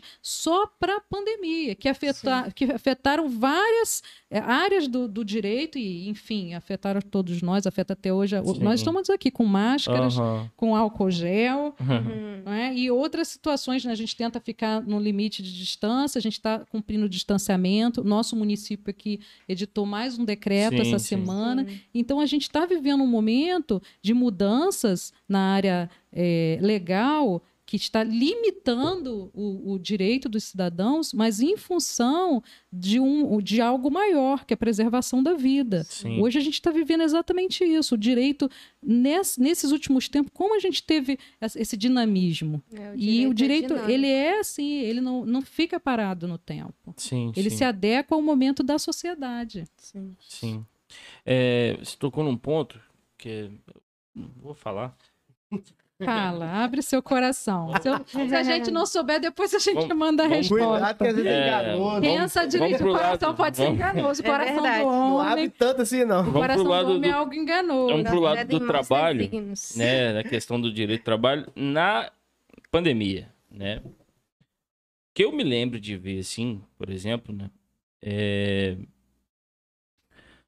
Se você tá lá, você recebeu, o- o- a sua empresa recebeu uma ajuda do governo, né? Ela repassa isso pro funcionário, né? E ela paga a outra, a outra por um exemplo, né? Teve empresas que fez 50, 50%, né? Uhum, O governo pagava 50%, uhum. a empresa pagava 50%. Porém, essa carga horária também do funcionário Foi tinha que ser. reduzida. E quando isso não acontece? E conversar com o seu patrão, né? Entendi. Seu empregador, para que ele atenda a essa normativa. Porque quando foram lançadas essas reduções, foram é, interrupção do contrato de trabalho, suspensão do contrato de trabalho e redução do contrato de trabalho. Uhum. A gente teve muita dificuldade puxar, a gente teve Isso. muita dificuldade em adequar. Então a gente tinha que estar constantemente estudando essas mudanças que estavam sendo editadas, né, essas leis, e trazendo para a realidade da empresa, inclusive da empresa aqui no interior do estado do Rio de Janeiro, porque a gente sabe que a nossa realidade aqui de arrecadação e tudo mais é complicada em relação a uma grande capital. Mas não importa, lei é lei, tem que ser aplicada em todo o território nacional. Então, essa mudança a gente conseguiu aplicar para alguns profissionais que se adequavam àquela situação, porque nem todos estavam poderiam, nem todo caso poderia ser aplicado, porque você tinha a questão das pessoas que tinham as comorbidades, se Uhum. o profissional apresentasse, Sim. a questão da idade, acima de 60 anos, e, e se a função também permitia o trabalho em home office. Então, para você poder se adequar, você tinha que ter essas situações e ver a situação da empresa também. Então, a gente lançou mão de profissionais contador, que a gente tem um consultor contador que nos auxilia, a gente estudando ali a aplicação legal, para ver se também é interessante para a empresa. Porque às vezes o que é interessante para o funcionário não é interessante para a empresa, porque aí você fica com vários funcionários em casa, sendo que o trabalho, a, a- área de atuação da empresa é, é- é presencial. Tem situações, tem trabalhos que você pode ter o profissional de casa trabalhando. Mas tem, tem tipos de trabalho que você tem que ter a pessoa no local de trabalho. Então, isso a empresa tem que, tinha que balancear esse tipo de situação para poder encontrar um equilíbrio. Senão você ia dispensar a pessoa para botar a pessoa em casa, tra- eh, trabalhando de casa, sendo que você tem que contratar outro em meio período para suprir a a ausência daquele outro. Então, isso acabava onerando por um outro lado. Uhum. Entendeu? Então, assim, a gente teve que avaliar as situações, quem era, área, quem era grupo de risco, quem que a gente poderia. Então, a gente colocou alguns, um grupo menor em casa, trabalhando, seguindo rigorosamente o ditame da lei, e os demais atuando, e a gente tendo todo esse cuidado, toda a questão da barreira sanitária, porque isso é algo que a gente teve que, que não só na empresa que eu trabalho, mas todas as empresas tiveram que se readequar à questão da utilização do álcool gel, da higienização das mãos mais vezes, utilização de máscara e todo, todo o arcabouço, todo o conjunto de orientações que os médicos trouxeram para a gente. A gente montou um protocolo de saúde de entrada e de saída da empresa. Uhum. Entendeu? Para essa empresa onde eu trabalho. Porque o perigo era trazer a doença para onde a gente atua, porque a gente atua com pacientes de grupo de risco, né? É o, o, o, a área de atuação da empresa onde eu estou hoje é uma Sim. área hospitalar. Então a gente não pode correr o risco de ir na rua, eu ir na rua resolver alguma coisa no fórum e, e chegar na, na empresa e trazer a doença para um paciente que é frágil, que é vulnerável isso também para os funcionários, porque a gente tem funcionários gestantes, tem uhum. idosos. Então, esse grupo aí a gente teve que preservar e colocar na situação de suspensão de contrato ou, ou da complementação que o governo deu. Entendi. Ah, tá, entendi. Teve esse. Não foi todo mundo que. Não, não, não até porque não tem como. Se você. É, se a gente tivesse como. Vamos dizer que fosse. A lei permitisse Mas colocar o que, todos. O que não reduziu continuou, não recebeu Continuou, do governo. Não recebeu do governo. Sim, aí continua sim, a folha 100% normal pela empresa. Entendi. Que aí você tinha que exatamente aplicar o que estava ali naquele Se decreto. Era 50-50, então é. carga horária também. Isso. você tinha que aplicar no decreto, porque ali amarrou tudo, toda a situação. Foi algo muito singular algo que a gente aplicou com muito cuidado, porque tudo que está acontecendo agora nessa era de Covid está diferente para a gente que atua no ramo claro, trabalhista. Sim. Hoje, se, se, o funcionário ele adquirir a doença, o Covid-19, a gente tem que fazer um CAT, que é uma comunicação de acidente de trabalho. Mesmo que a gente não consiga provar que ele adquiriu aquela doença ali no ambiente de trabalho, e independente disso, as orientações que a gente vem recebendo, até dos fiscais de trabalho que nos autuam, é que se faça o CAT. Na dúvida, faz o CAT que é a comunicação de acidente de trabalho, sendo que ao fazer o CAT, a gente tem uma série de desdobramentos em relação àquele CAT ali daquele funcionário. Então, assim, são questões que a gente continua questionando. Eu levantei alguns questionamentos, enviei para as áreas né, que, que, que, atuam junto comigo, mas hoje a gente está assim, nessa evolução, acompanhando as orientações, as mudanças, porque o direito está em constante mudança e na, nessa era de Covid-19 muito mais ainda, para que a gente fique ligado, para que lá na frente essa empresa onde eu atuo não venha a ser punida, de repente, por não ter feito um procedimento correto nessa mudança, nessa pequena evolução que a gente está sofrendo agora, Sim. em termos aí dessa pandemia, infelizmente. Entendi. Entendi. É, mais alguma coisa, maninho? Perguntar? Eu só queria que eh, vocês pudessem dar uma pincelada. Vamos deixar isso para um outro podcast, mas para a gente é, passar por cima um pouquinho sobre os direitos da mulher. Essa é uma outra reunião, né? A gente é, fala vocês tanto... não querem deixar para outro podcast? É. Pode, pode, pode, ser também. Pode a gente deixa no uma... outro que eu vi aqui que tem várias vertentes aqui, achei legal. É. A gente traz essas respostas é. aí. Vamos a gente tem. Eu só queria, assim, sobre o direito da mulher, uhum. é, a gente pode, de repente, né, montar algo. Acho que dá bastante coisa pra é falar. É muita coisa. Mas assim. É, eu vi aqui, rapaz. Olha, fala pro pessoal que a gente vai preparar algo legal aí para falar do direito da mulher. De repente, a gente traz até uma convidada. Eu tive o prazer de atuar com a equipe da Secretaria da Assistência Social há dois anos atrás e vi ali um trabalho maravilhoso de orientação, de busca, de informação e de atuação para poder auxiliar as mulheres aqui da nossa região na, nessas questões de violência doméstica e pude presenciar muita situação que eu achava que não estava acontecendo, que não acontecia, porque às vezes a gente é, parece que tem coisas que a gente ainda não acredita Sim. que acontece, mas eu acontece. atuei dois anos no cartório de violência doméstica, né, como estagiário. Eu vi muita coisa que a gente fica assim apavorado. Parece que é de filme. É. Sério? Realmente. É, dá para dá para você contar, faz, escrever um livro, contar uma novela. É verdade. De tão diferente e de tão triste. Alguns tiver, têm desfecho feliz e outros a gente ainda vê muita situação porque a sociedade precisa de abraçar, a família precisa abraçar. Uhum. Nós, enquanto igreja, porque hoje o tema né, direito cristão, Sim. a gente tem que parar um pouco de apedrejar e abraçar, acolher. Sim. Tá? Então, são várias esferas que às vezes fecham as portas e essa mulher se vê sozinha. Uhum. Então, é essa, essa, esse auxílio mútuo, esse auxílio em conjunto que a gente tem que buscar ter para essas mulheres que estão sofrendo esse momento. E não é só um nível não falar que assim, ah, é só mulher é, da classe baixa, quem não, Não. teve.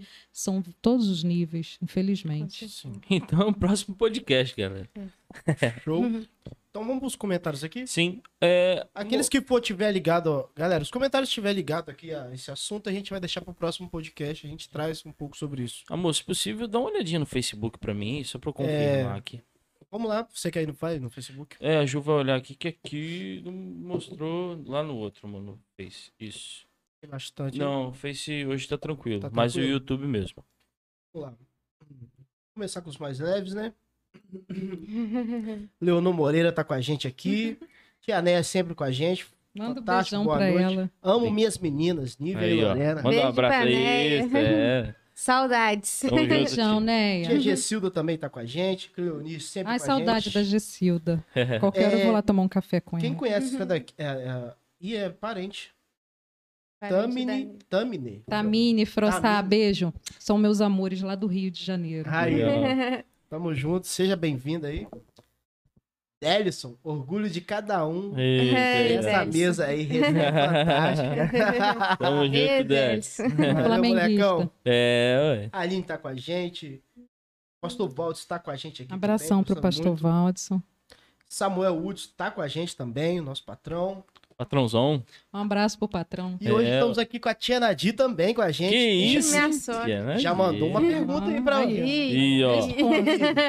Deixa, deixar Tem pra nós. Mandou pergunta, ó, vai pra Quando o advogado induz uma testemunha a mentir, o que que acontece com o advogado? Eita. Rapaz, pegou pesado.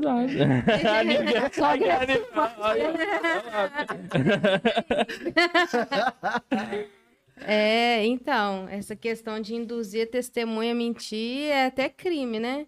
Porque a testemunha ela tem que falar a verdade É. ali perante Quando- o juiz. É, quando a Acho tão testemunha. pesado aquilo ali. É. Tá, É. Jura, sei lá o quê, Aham. rapaz. Então, a É, testemunha, ela presta compromisso de dizer a verdade. Verdade. Quando ela vai depor, a primeira coisa que o juiz fala para ela é exatamente desse compromisso. Se ela é Sim. amiga íntima de uma das partes ou inimiga íntima e que ela está lhe prestando compromisso. Então, se ela não falar a verdade, é falso testemunho, é crime. Sim, é um crime. E o, e o advogado não pode induzir. A gente já tem como a nossa ética a gente não induzir a pessoa a falar mentira. Aham. A não ser É. que a, a própria testemunha, na hora, tirou aquela mentirinha do bolso, mas que o advogado tenha instruído, não, porque isso é contra a nossa ética. O advogado pode Mas ficar... pode acontecer, né? O advogado pode ficar à Se- vontade pra falar. Eu não sabia disso. Se o advogado não, Isso- não Na usar da verdade, ética. agora- Na, verdade, quem está se, se comprometendo ali é a testemunha. Se Ah, ela mentir, tá. que a gente deixa claro que aquele momento é dela. Ah, Ela tem que Entendi. falar a verdade. O que ela Entendi. desconhece, ela silencia. E Desconheço. o, o advogado da outra parte pode contraditar também essa testemunha e Isso, falar, olha, correto. ela é amiga Adoro fazer uma íntima. contradita. Aí- ela é amiga íntima dela, não pode testemunhar. Então, assim, essa questão muito ética, né, do profissional. É, ele não deve induzir a testemunha a mentir. A, a testemunha sempre tem que falar a verdade, inclusive sob pena de falso testemunho, que é um crime. Sim. Então, Caramba. eticamente, isso é proibido pelo Certinho. profissional. Respondido pra Tia Nadir. Aí, tia, tamo junto. Estamos aqui com o Credê, boa noite também. Tá. Juliana, pastor. pastor. Essa profissão é como uma missão, parabéns. É, a Pri, quando eu fazia direito, ouvi um pastor fazer uma infeliz afirmação. Não conheço um bom crente que seja um bom advogado e nem um bom advogado que seja um bom crente. Respondi para respondi que para mim é, para mim o melhor advogado é Jesus. Não conheço melhor crente que ele. Verdade. Sim. Obrigado, Pri, pela participação. Aham, Um abraço, Pri. Beijão. A palavra advogado tem a mesma origem da palavra amigo, é a Pri ainda. Se o cliente não confia no advogado a ponto de contar tudo, é melhor nem contratar. Eu A, também a Pri é a. Pri Sim. do É, a Daniel. Priscila- E do Rom, É, é, do do irmão. Daniel. Então, isso. beijão, Pri. Você é minha Beijo. contemporânea.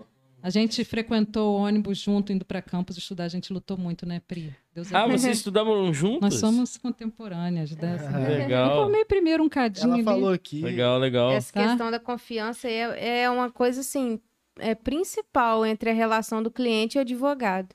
Por isso que eu trouxe aqueles institutos da renúncia, né, da revogação dos poderes, porque eu, eu penso assim, se você não confia no seu advogado, não tem por que ele estar defendendo a sua causa. Sim. Sim. Entendeu? A gente tem que confiar. Que nem o Jesus é nosso advogado fiel junto ao Pai. Então a gente tem que confiar nele. Sim, sim. Então eu penso que o advogado ele, ele é um instrumento para fazer a voz do cliente. Se o, se o cliente não confia no advogado, não tem por que ele estar representando aquela causa. Sim.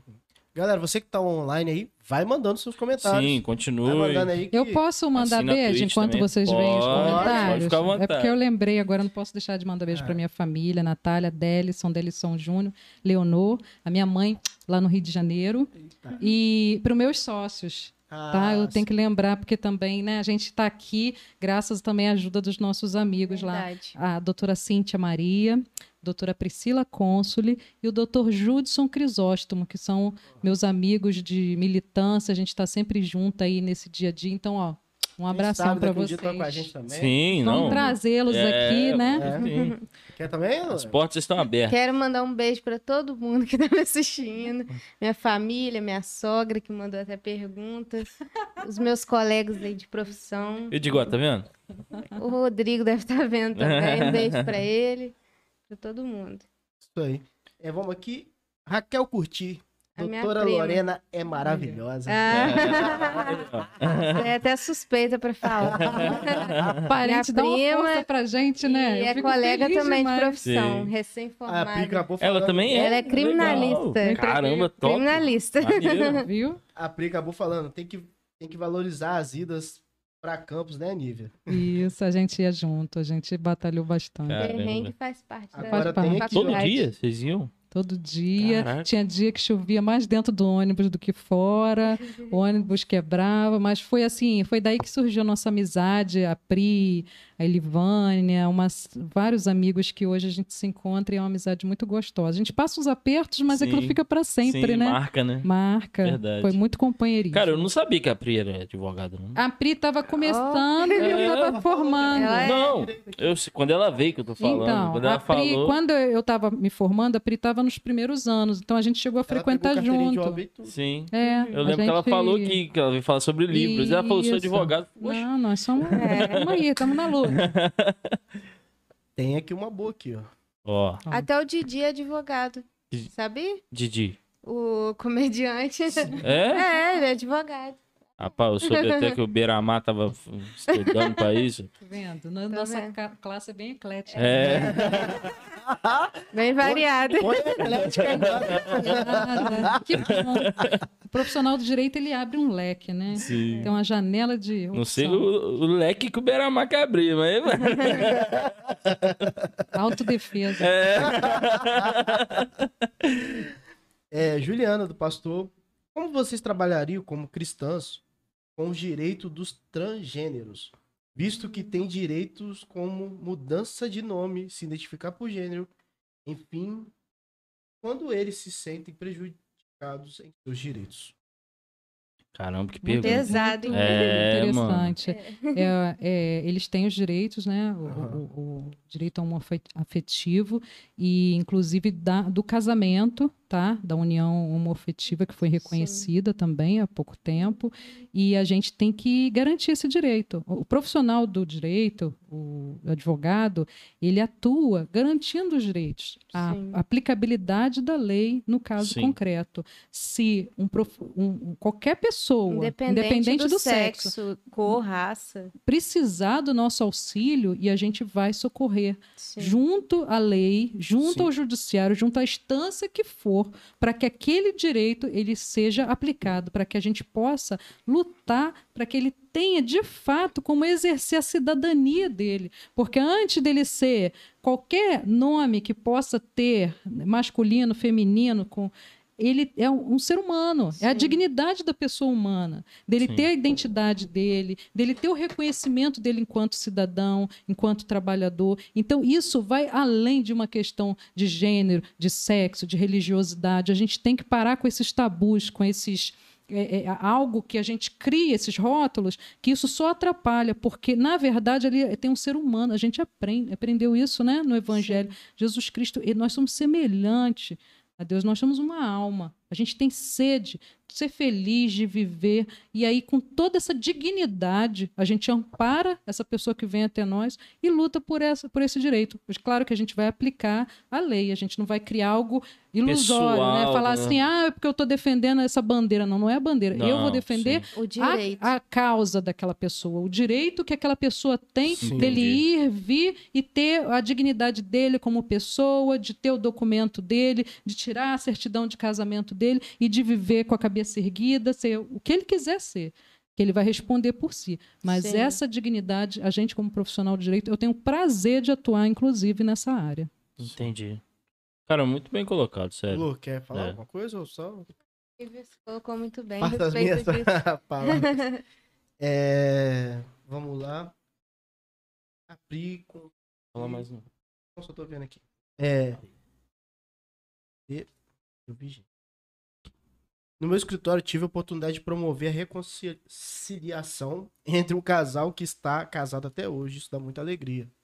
Bacana. Bem legal. No próprio escritório, né? Legal. O que você É. tava É, falando, né? Sim. Conciliação. Gilcilda, parabéns, irmãs, pelo bom trabalho desempenhado e boas atuações e ser boas amigas.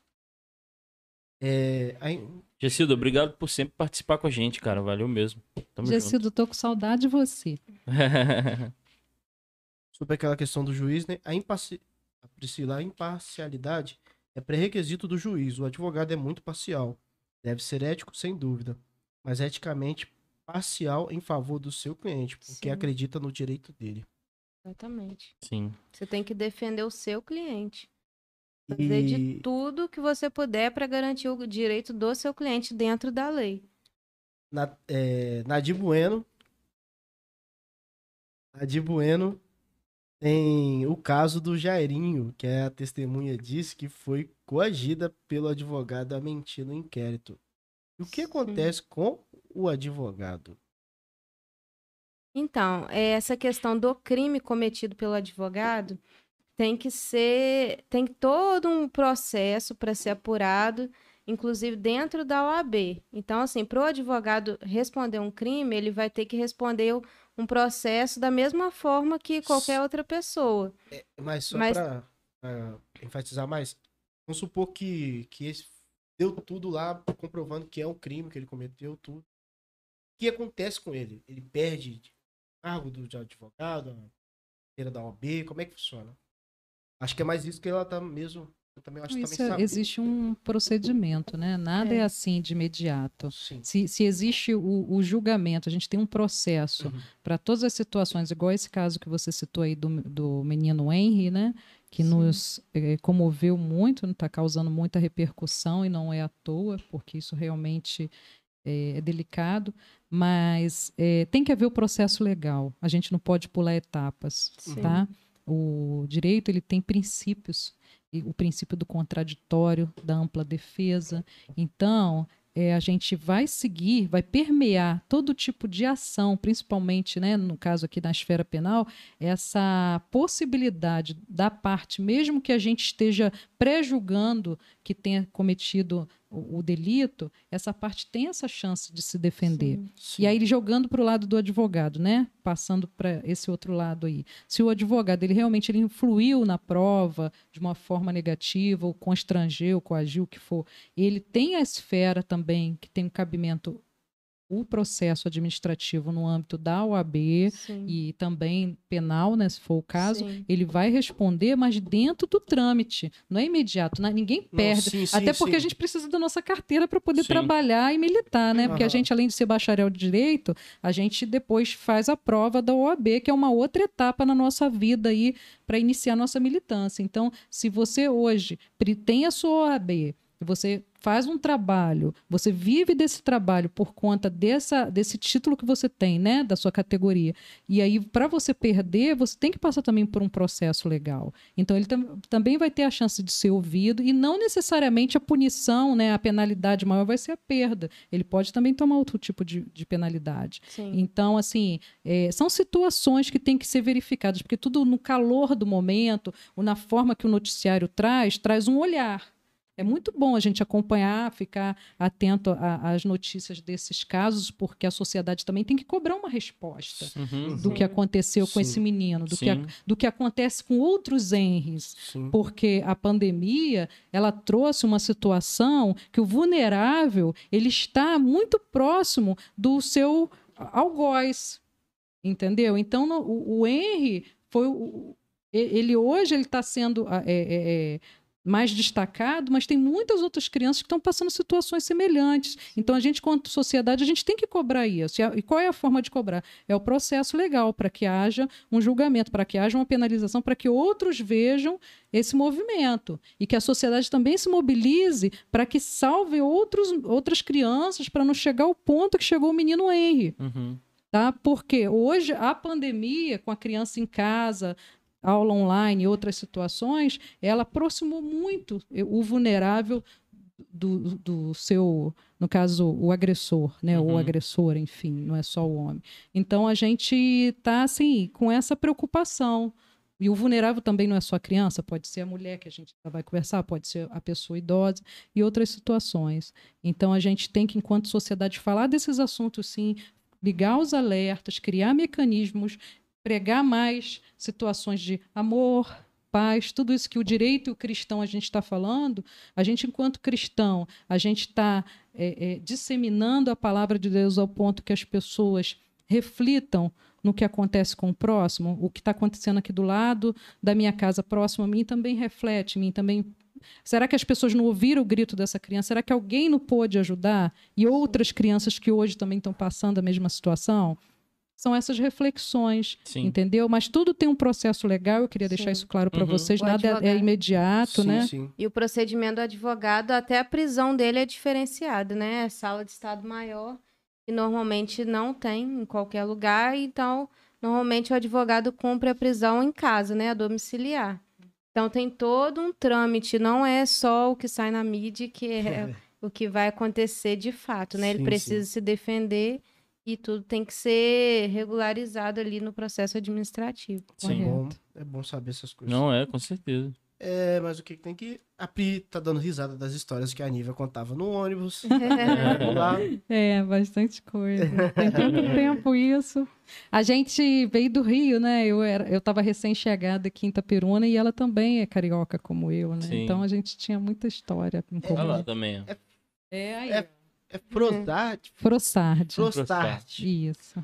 Essa aqui você conhece. Natália Frossard. Aham. e muito bem falando. Beijo, tá, minha filha? Ela Daqui a um pouco mamãe tá chegando, nós. tá? Beijo, Natália. Beijo, Natália. É... Tia Neia, doutora Nívia e doutora Lorena são maravilhosas. Você também é maravilhosa. Cara, eu falo pra todo mundo que Tia Né é a melhor injeção de ânimo que a Ela pessoa pode é. ter. Tia Né. Que pessoa especial. Animada. Cara, ela é diferenciada, a gente. cara. É, ela é diferenciada. Aham. E Juliana, muito bem, gostei da sua resposta. Entendeu? Sobre a pergunta dela. É, Juliana é Então, colega nossa, né? Tá Parabéns. ali, tá ali no fórum, Sim. dá uma força pra gente quando a gente precisa. Então, é isso aí, né, É mano? isso aí. O, o, o Zé, né, que ele falou, que o nome dele é Zé, falou que agradeceu por ter respondido aí na Twitch a pergunta dele. Seja e ele fez uma pergunta também, é, se vocês já tiveram algum... Defender algum caso que não gostariam de defender. Se arrependeu, pegar. É. Rapaz, eu queria Que pepino. É, meu filho. Normalmente, pra mim, só aparece pepino. Eu- Minha prima tá assistindo aí, sabe como que é. A gente só aparece pepino. Eu fico, meu Deus, cadê aquilo que eu estudei na faculdade? Nunca, nunca chega. Vai Nada chegar, a hora chega. Não chega aquilo que a gente estudou na faculdade. Às vezes não vem o que a gente quer, mas a gente transforma as- muitas vezes o limão na limonada, né? É, é Tem bom. situações que a gente vê assim, "Hum, será que dá? Mas aí a gente pede iluminação a É, tem que Deus, vai para casa, Deus. pensa, estuda e ali Deus vai O dono da dando um sabedoria, né? caminho, Verdade. porque tem hora que se a gente for assim com o nosso olhar, né, humano, dá vontade Sim. de desistir. Cara, vou, vou um pouco a, a um pouco mais. Tem, tem aquele caso que você olha. Rapaz. que parada, nada a ver. O cliente, uma, A cara do Elber mesmo. o cliente vem, tipo, quero processar e vocês olham assim. Ah, Não, acontece "Ih, muito. essa parada Mas aí." a Normalmente gente- a pessoa já chega, eu quero processar, quero processar. Gente, vamos com calma. Nem tudo é processo. Não dá pra entrar com tudo. É, mas eu vou te dar uma dica, Elber. A, a minha amiga sabe disso. A gente tem muito esse cuidado, aí tá na nossa ética. De não rir Pode- na hora. de Claro, que- É, é, Eu vou rir. Elber, Você a tá gente lá- tem. Tá lá no tá consultório, o cara chega, vai criar vergonha. É, a gente tem que ter esse tratamento da gente ouvir e transpor a informação de uma forma que você não pode também deixar seu cliente constrangido. Entendeu? Você tem que ter essa, na hora essa sagacidade e esse autocontrole. Tá? Por mais que seja algo assim mirabolante, mas você tem que se controlar. Porque pensa bem, você está numa situação de atendimento, né? Eu Sim, trabalhei sim. muitos anos com atendimento nessa outra empresa que eu atuei. É, a gente atu- tinha que atender o cliente ali no balcão com outras situações, e aí às vezes o cliente vem com uma- um pedido que não existe, ou uma coisa que não tem nada a ver, parece que ele não entendeu o contexto do que você está oferecendo. E aí você tem que ter essa- esse discernimento de você falar respeitando a pessoa, porque no, Sim. no nosso íntimo, no nosso eu, você pensa assim, você, a gente é, né, tem preconceitos. Fala assim, poxa, eu jamais faria isso. Mas às vezes aquela pessoa ela não tem o mesmo nível de entendimento, de alcance, e aí você tem que se colocar no lugar dele, que ele te- realmente ele não sabe aquilo do que ele está falando. Então a Sim, gente tem sim. que ter es- essa prudência de falar assim, não, eu vou orientar ele aqui agora. Eu vou Aí você calma, não ri, segura esse sorriso que você tá aí no rosto. E aí vocês falam assim, não. Aí você dá uma orientação. Às vezes a pessoa vai sair muito mais satisfeita com aquele não que Sim. você vai dar, explicando para ele o que, que é. Você- ele tomou um não, mas um não diferente. Não, isso não é possível, mas olha aqui, eu vou te falar. É por conta disso, disso e disso. E aí vem essa arte que a gente tem da fala, né? Sim. Do advogado. A gente Saber tem essa oratória, então a gente coloca isso de uma forma muito para o cliente sair. Ele vai sair satisfeito. A gente, você não pegou a causa, não resolveu o problema dele, mas porque aquilo ali, às vezes, é impossível no mundo jurídico. E aí você a orienta e fala, olha, não é assim. Às vezes ele vai até falar assim, mas fulano disse que faz. Eu falo assim, não, fica à vontade, então, de procurar outro colega É. e tal. A gente A gente, tem essa ética, né? Sim, Esse sim. cuidado a também, gente às né? vezes tem muito. É, eu acho que isso é de nós também. A gente também só quer saber dos direitos. É, mano. Dos E deveres. os deveres, dos né? E as deveres. obrigações. Isso é o Verdade. que menos quer saber. A Pri falou: o que o advogado mais faz é descascar abacaxi e pepino. É, é verdade. A nossa profissão é é, verdade. a nossa profissão é árdua. Eu, eu, eu achava que isso era só do pastor. Cada um, cada um com as suas dificuldades. Cada um tem seu dom. Tudo tem sua vantagem É. e desvantagem. Sim. Também tem muito lado positivo, não é só negativo, não. É, lá na loja também funciona da mesma forma. Às vezes chegam uns caras com algumas ideias, meio coisa. A gente tem que. É, a gente chega pro cara e fala, "Mano, não dá pra fazer isso não, filho. Mas isso aqui dá, a gente tem que vender também, né? O engraçado lá na loja é as procuras erradas. É. Cara, eu queria comprar. Eu... Vocês veem de espingarda aí? O cara já tá no. Já passou. foi o nível mais. O cara já entrou na loja. Ele não tá na porta da loja, já tá lá no final da loja, né? Aham. Vocês têm espingarda aí? Celular, mano. Aí celular é o que aí, mais tipo- acontece. Tem celular? A gente olha assim, tem não. Aí, tipo, a gente foi e falou: não, cara, a gente vende não, a gente só vende instrumentos e tal. Não, que eu tô querendo dar um tiro no carro do som ali. Isso aí. Aí é a hora que você tem que vender seu peixe. Fala assim, eu não vendo espingarda, mas eu tenho aqui, ó. Coloca o som mais alto que o dele. Você vai conseguir. O seu som vai prevalecer. Eu tenho uma caixa de som aqui potente. Aí, você, aí vem a arte da venda. Encantar o cliente. Olha só. É a caixa outra, mais potente que a é, é outro podcast. Jogo de cintura. É isso aí, moleque. É isso aí. Eu quero deixar uma mensagem para vocês. Pode? Pô, é ótimo. A gente Não, ia a gente falar ia isso mesmo. é. A gente ia A falar gente- isso mesmo. Não sei se vocês já assistiram até o final do nosso podcast. É a hora do remédio que a gente Isso. fala. O que vocês vão poder falar aí pra, pra quem já é advogado, Pra quem está nos ouvindo. quer fazer direito e se tornar advogado, é hora de deixar o recado aí. Pode, pode Posso falar? você, por favor. Então, eu quero deixar um recado para você que tem o sonho de se tornar advogado, para você não desistir dos seus sonhos. É possível, é difícil, não é fácil, são cinco anos de muita luta. E depois que você se forma, ainda tem uma prova bem difícil para você passar. Não é fácil, mas você não pode desistir dos seus sonhos. Se você quer ser advogado, você vai conseguir. E tem um versículo que eu gosto muito, que é Provérbios 16, 3, que ele diz: Consagra ao Senhor os seus planos e eles serão bem-sucedidos. Esse é o meu provérbio, esse é o provérbio que eu levo para minha vida toda, assim.